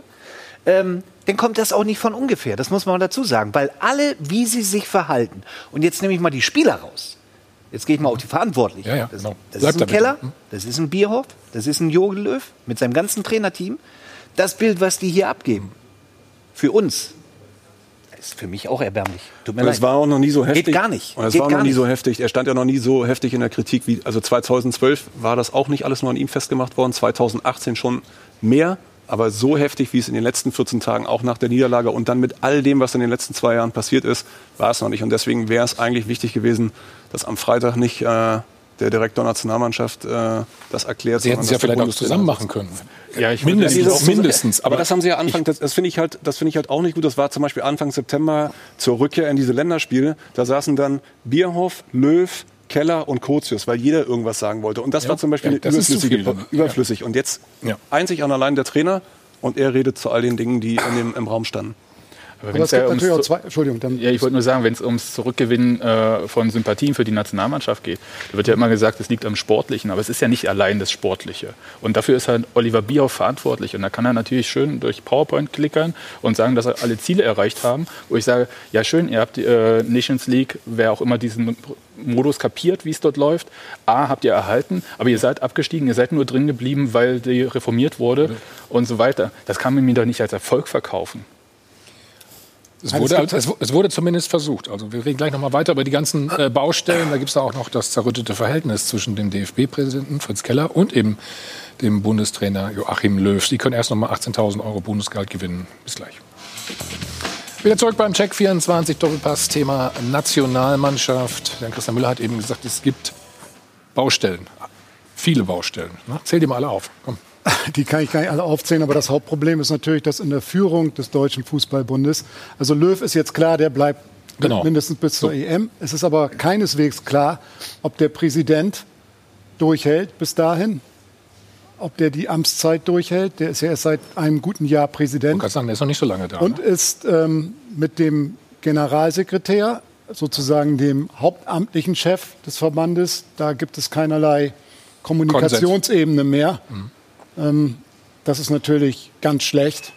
Das, der, der Verband ist, was das angeht, im Moment so gut wie handlungsunfähig. Ich habe das ja eben deshalb auch beschrieben. 2004 ist halt Rudi Völler zurückgetreten und dann wusste man nicht, wenn jetzt Löw zurückgetreten wäre, hätte Bierhoff das dann machen müssen. Aber es gibt halt in der Führung ähm, derart große Probleme und es gibt auch dieser Machtkampf steht im Moment, glaube ich, auch so ungefähr 50-50, weil nämlich der Keller zwar mit seinen Kollegen aus dem Präsidium nicht mehr recht gut klarkommt, nämlich mit dem Schatzmeister Osnabrügge, dem zweiten Mann, und dem Koch, hier Rainer Koch aus München, bei denen ja auch die Staatsanwaltschaft jeweils vor der Tür stand und die sich dann nicht genug verteidigt fühlten vom, vom Präsidenten. Aber die Fußball-Bundesliga, die DFL, die steht halt hinter dem Präsidenten Keller. Und es wird interessant sein, wie sich das jetzt entwickelt, weil ich meine, wir alle sehen ja so, so kann ich ja den größten Verband der, den größten Einzelverband der Welt nicht führen. Jetzt ist Armutszeugnis im Moment, wie es die DFB darstellt. Also Ah, ich, darstellt, aufstellt, wie immer man das bezeichnen möchte. Also ich kenne die Hintergründe jetzt nicht so ähm, in der DFB-Spitze, das kann ich sagen. Aber hier will ich natürlich zu sagen, ähm, ich war selber häufig Zielscheibe von so öffentlicher, äh, von öffentlichem Pranger. Kritik. Ja. Kritik, dass ähm, der Oliver Bierhoff macht ja das einzig Richtige. Weil er hat einen Trainer, für den sich der gesamte DFB ausgesprochen hat, mit dem mindestens bis zur EM zu gehen. Also ist er verantwortlich gegenüber dem Trainer und der Mannschaft und auch dem DFB. Ja. Und da muss er ihn schützen, da muss er ihn stärken und da muss er, was er in der Tat so ist, das sind ja Fakten, äh, die haben, glaube ich, ein, Spiel, äh, ein Jahr lang kein Spiel mehr verloren vor diesem Länderspiel gegen die Schweiz. Das sind Fakten, die gut sind. Ja, und da erwarte ich natürlich auch, dass er das so macht, weil alles andere wäre ja irgendwo inkonsequent gewesen und hätte wieder irgendwelche Einfalllöcher ähm, äh, äh, gegeben für Kritik, für weiteres äh, langsames ähm, sagen wir mal, äh, Hinterfragen von Jogi Löws Entscheidung. Also kannst du die Kritik gar nicht nachvollziehen? Natürlich kann ich die Kritik nachvollziehen, aber er ist nicht dazu da, um jetzt äh, Medien oder sonst wem genau das äh, vorzutun, wie sie es erwarten. Ja, sondern er hat seinen eigenen Stil, er hat seine eigene Strategie und die zielt darauf ab, den deutschen Fußball wieder äh, möglichst Kompetenz. Äh, Aber jetzt stell dir vor, du wärst Nationaltrainer. Wenn ich jetzt Nationaltrainer gewesen wäre. Du würdest dich doch stellen dann trotzdem, oder? Ja, ich bin auch ein anderer Typ. Ja, aber ja, ich habe das, das aus, aus, aus äh, Sicht des Nationaltrainers zum Beispiel ist es so, das habe ich erfahren mal ähm, bei Arsenal, als ich einen Trainer hatte, der 22 mhm. Jahre lang dort war. Der hat immer Spieler gehabt, die das auf dem Platz für ihn geregelt haben. Und auf einmal kam eine neue Generation, die das nicht mehr so gewohnt war. Mhm. Ja, das hat damit zu tun, dass sie anders ausgebildet werden und so weiter. Und auf einmal steht er natürlich auch vor einer anderen Herausforderung. Ja? Und ähm, damit muss ich erstmal klarkommen und dann muss ich wissen, schaffe ich das? oder schaffe ich es nicht? Weil letzten Endes geht es hier nur um das Ergebnis gegen Spanien. Die Ergebnisse vorher waren jetzt nicht so optimal, aber das gegen Spanien war natürlich ein krasser Schlag. Und diese Herausforderung nimmt er jetzt an. Ja, er will es bis zur EM machen. Aber wenn man zum Beispiel sieht, Jürgen Klopp in Liverpool, der sagt selber von sich, ich habe Stärken, aber ich habe auch Schwächen. Und der kennt seine Schwächen und hat sich in England, glaube ich, als Trainer nochmal extrem weiterentwickelt. Und jeder glaubt, dass er der beste Trainer der Welt ist im Moment. Und ich glaube, vor so einer Herausforderung steht Jogi Löw auch, dass er sich hinterfragt, was kann ich nicht so gut? Wo kann ich mich verbessern? Zur Not muss ich noch Leute dazu holen. Und dann läuft das wieder bis zur EM. Mhm. Was kann er denn nicht so gut, Lars? Naja, also das jetzt äh, in so einer Situation vielleicht auch mal zu erkennen. Und zwar geht es, und da geht es nicht darum, ob die Medien das fordern oder nicht, aber äh, ich glaube, wir sind uns alle einig, dass es vielleicht die bessere Variante gewesen wäre, dass er ein bisschen offensiver auch sich in der Öffentlichkeit äh, geäußert hätte, dargestellt hätte nach dem, was jetzt in den letzten 16 Tagen oder 18 Tagen passiert ist. Ich glaube, also das, das ist einfach, was ihn auch seit Jahren schon begleitet, so den richtigen Moment manchmal zu verpassen, dann vielleicht auch mal etwas zu sagen oder auf einen zuzugehen. Wir erinnern uns an diverse Entscheidungen, die auch im Nationalteam äh, unter seiner Regie getroffen worden sind. Da hieß es auch immer so, hätte er da nicht früher mal ein klares Wort äh, sprechen können. Also das ist, glaube ich, etwas, was ihm immer so ein bisschen äh, anhängt. Aber ich so, denke, so wir haben jetzt über den... So ist er, und so, so ist er aber, aber und so ist er auch die ganzen Jahre dieses, gewesen. Genau, und, und so ist er auch 2014 mit dieser Art der Führung Weltmeister gewonnen. Das ist eine andere Führung gegenüber dem Team genau. als gegenüber den Medien. Aber dadurch, das war vor sechs Jahren, spielen, dadurch spielt die Nationalmannschaft nicht besser Fußball. Hm. Aber der DFB ist nicht nur die Nationalmannschaft und über Jogi Löw haben wir jetzt, glaube ich, gesprochen. Das, was der Kollege gerade gesagt hat, ist ja das Problem von der Zerstrittenheit des Verbandes. Mhm. Äh, völlig ab, unabhängig von Jogi Löw. Und da muss man sich einfach mal überlegen, oder der DFB sollte mal überlegen, ob sich das System DFB nicht irgendwann mal totgelaufen hat. Wir haben ja die Ehrenamtlichen, die sogenannten Ehrenamtlichen, die das nicht mehr sind, mit Fritz Keller und seinen Vizepräsidenten. Und wir haben das sogenannte Hauptamt, das ist der Generalsekretär und mit denen, die das operative Geschäft machen. Es ist beschlossen, dass das operative Geschäft wirklich von Profis gemacht wird, von Hauptamtlichen und das Ehrenamt, also der Präsident und die Stellvertreter nur noch eine Art Aufsichtsrat sind. Das ist beschlossen, aber nicht umgesetzt, weil sie es einfach nicht gebacken kriegen. Und ich glaube, wir haben jetzt die letzten wer drei. wer, bekommt, letzten, wer bekommt es nicht gebacken? Wer bekommt es nicht gebacken? Alle zusammen oder was meinst du? In dem Fall glaube ich alle zusammen, ja. Mhm. Weil auch dieser Machtkampf ist, von dem wir gerade gehört haben, die sprechen ja nicht mehr miteinander. Wir haben jetzt drei oder vier Präsidenten gehabt, die ihre Amtszeit nicht beendet haben, sondern vorzeitig zurückgetreten mhm. sind. Mhm. Bei Keller wird auch schon wieder vermutet, dass er zumindest wackelt. Es muss jetzt einfach mal eine Strukturreform her beim DFB. Der DFB lebt immer noch in Zeiten, ich glaube, der 70er, 80er Jahre. Die Anforderungen sind heute völlig andere. Das Ehrenamt und das Hauptamt muss getrennt werden. Und sonst, glaube ich, wird der DFB immer wieder in diesen Problemen stecken und sie nicht intern lösen können. Mhm. Also Wobei die, das ist eigentlich ja, das, ist, das wird ja derzeit umgesetzt. Das haben übrigens die Steuerbehörden vorgegeben. Weil die gesagt haben, das ist so ein Kuddelmuddel hier, das geht nicht mehr so weiter. Ja, die haben klar gesagt, wenn ich irgendwo Geld verdiene, zum Beispiel bei der Bandenwerbung, muss ich das auch sauber ja. versteuern. Ja, das ist ja in der Vergangenheit halt nicht so gemacht worden. Jetzt ist der neue Präsident ja in, vor einem Jahr gekommen und es ist gesagt worden, du sollst eben ein Präsident sein, so ähnlich wie der Bundespräsident. Du sollst eben nicht jeden Tag im operativen Geschäft unterwegs sein, sondern sollst vielleicht dich hin und wieder mal Mehr melden präsentieren. Zu, zu den großen Linien. Das hat aber Fritz Keller nicht gemacht. Er ist halt, er ist halt ein, ein Unternehmer, Zu ein aktiv, erfolgreicher. Gastronom, Winzer, der in Ja. seinem Unternehmen alles im Griff hat. Und hier wollen jetzt ihm andere das wegnehmen. Ähm, und das, das will er nicht. Ja, und das funktioniert halt so. So, so nicht. ist er aber angetreten. Ja. So hat er, sich ja, so hat er ja selbst äh, seine, seine, seine Jobbeschreibung gemacht. Also warte mal, Olli Bierhoff eben, haben wir ja gesagt, Freitag diese Pressekonferenz gegeben. Er hat sich heute auch schon wieder zu Wort gemeldet. Und Laura sagt uns mal die Kernaussage, wie es so schön heißt. Kernaussagen. Nachzulesen das Ganze übrigens auch bei sport1.de. Also können Sie sich mal reinklicken. Er hat sich bei den Kollegen von Sky geäußert. Ich bin zu Yogi im Januar 2020 und habe gesagt, dass ich dem Gremium Alternativen vorschlagen muss. Löw hat für so etwas Verständnis. Ich habe aber mit keinem konkret über eine Nachfolge gesprochen. Hat er gesagt. Hat er gesagt, Stefan. Naja, es, aber das also es ist, es ist seine Aufgabe wahrscheinlich, dass er da mal sich Gedanken drüber machen muss, oder? Natürlich muss er sich Gedanken machen. Die müssen sich alle Gedanken machen, logischerweise. Aber grundsätzlich ist es ja nun mal so, wenn es in der Führung eben nicht zu einer Einigkeit kommt und du gehst dann weiter nach unten, ja, wie soll denn das funktionieren? Na, der Jens hat vorhin was Gutes gesagt. Es geht ja nur im Team. Und wenn das Team zusammenarbeitet, um erfolgreich zu sein oder Erfolg zu haben, nur so funktioniert. Klar. Und das ist ja gar nicht die Basis beim DFB. Das ist das größte Problem. Nicht die schwache Abwehr oder derjenige oder derjenige. Kleinere genau Probleme. das ist das Problem beim DFB.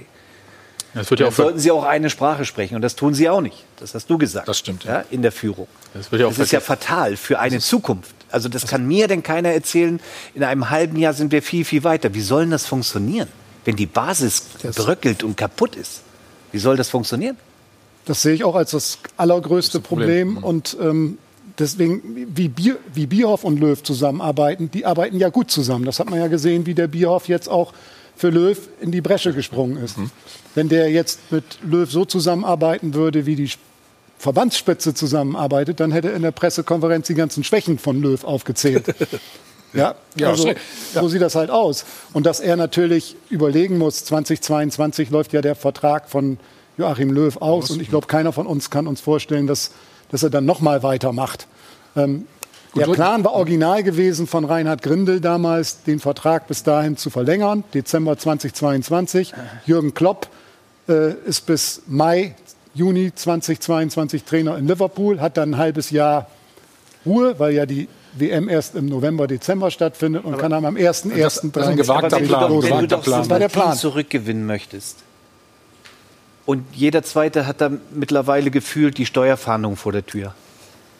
Was, was denken denn die Fans da draußen? natürlich. Was denken die? Oder wenn der Grindel eine Uhr abstaubt? Ja, ist doch so. Was denken denn die Leute da draußen? Meinst du, die bezahlen 200 Euro für ein Ticket, um ins Stadion zu ko- kommen und, und ein Länderspiel zu gucken, wenn es möglich wäre? Ja, ist ein großes Problem. Und Das es werden ja ständig jetzt auch wieder Das Bösartigkeiten Problem sind gar durchgesteckt. nicht die beiden da. Also weder Löw noch ein Bierhoff. Das ist das Problem. Trotzdem, Stefan, bin ich sehr gespannt, wenn du hast ja gesagt, Jogi Löw äh, äußert sich nächste Woche, ne?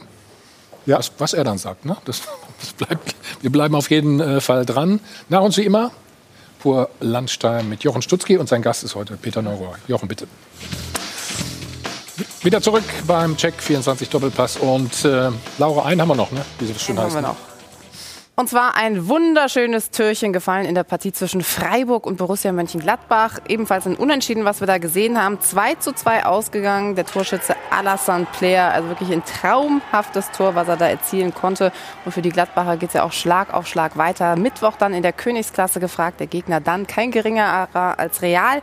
Madrid und Gladbach ordentlich unter Druck. Die müssen nämlich gewinnen, um irgendwie noch die Chance zu haben, eben wirklich das Achtelfinalticket zu lösen. Sollten sie verlieren, dann müssen sie hoffen, dass Inter Mailand und Donetsk unentschieden spielen. Also Daumen drücken ist angesagt und Fantalk gibt es natürlich dann auch am Mittwoch ab 20.15 Uhr. Das haben wir letzte Woche schon versucht aufzudröseln. Ne? Die, ist ja rel relativ spannend in der Gruppe, Stefan. Ich glaube, Unentschieden zwischen Donetsk und, nee, in Mailand spielen die, ne? Inter gegen Donetsk würde Gladbach auch reichen, ne? Wenn sie, nee, da müssen Punkt sie holen dann, glaube ich. Ich weiß gar nicht, okay. Was- Was glaubst du in Madrid? Ähm, Die Chancen für. Ja, die Chancen werden da sein, aber ich glaube schon, dass äh, Madrid zu Hause. Nee, warte, jetzt muss ich überlegen, was ich sage. Krieg gleich einen Shitstorm. Gladbach gewinnt. Nicht 1-1, ne? Nicht 1-1. Was meint ihr, Alfred? Ja, also die Frage ist, ob Natürlich ein Real, schönes noch Spiel mal, erstmal, ne? ob Real äh, noch mal die Kraft hat, sich da noch mal richtig, äh, Hm. äh, äh, richtig stark zu werden. Normal sind sie Favoriten und Endspiele können sie, glaube ich. Die müssen sie ja, ne? Aber äh, also Real hat schon alle Vort äh, viele Vorteile auf der Seite. Gut. So, dann sage ich Dankeschön. Jens, ne? Gut, schön, dass du Zeit hattest heute. Sag ich an der Stelle Zeit. noch mal. Ja, ja. Danke an euch, an die Runde. Ähm, es gibt noch unser Doppelpassbuch. Ne? Als Geschenk hier. Zeige ich das noch mal gerne. Stefan hat schon genug, Alfred auch, glaube ich. Ne? Ja? So, dann stoßen wir noch auf den zweiten Advent. Nikolaus ist ja auch noch. Ach Mensch, mehr geht ja gar Schönen nicht. Nikolaus. Also bis nächste Woche. Jetzt geht's weiter dann äh, mit Pur Landstam und Jochen Stutzki. Einen schönen Sonntag und tschüss.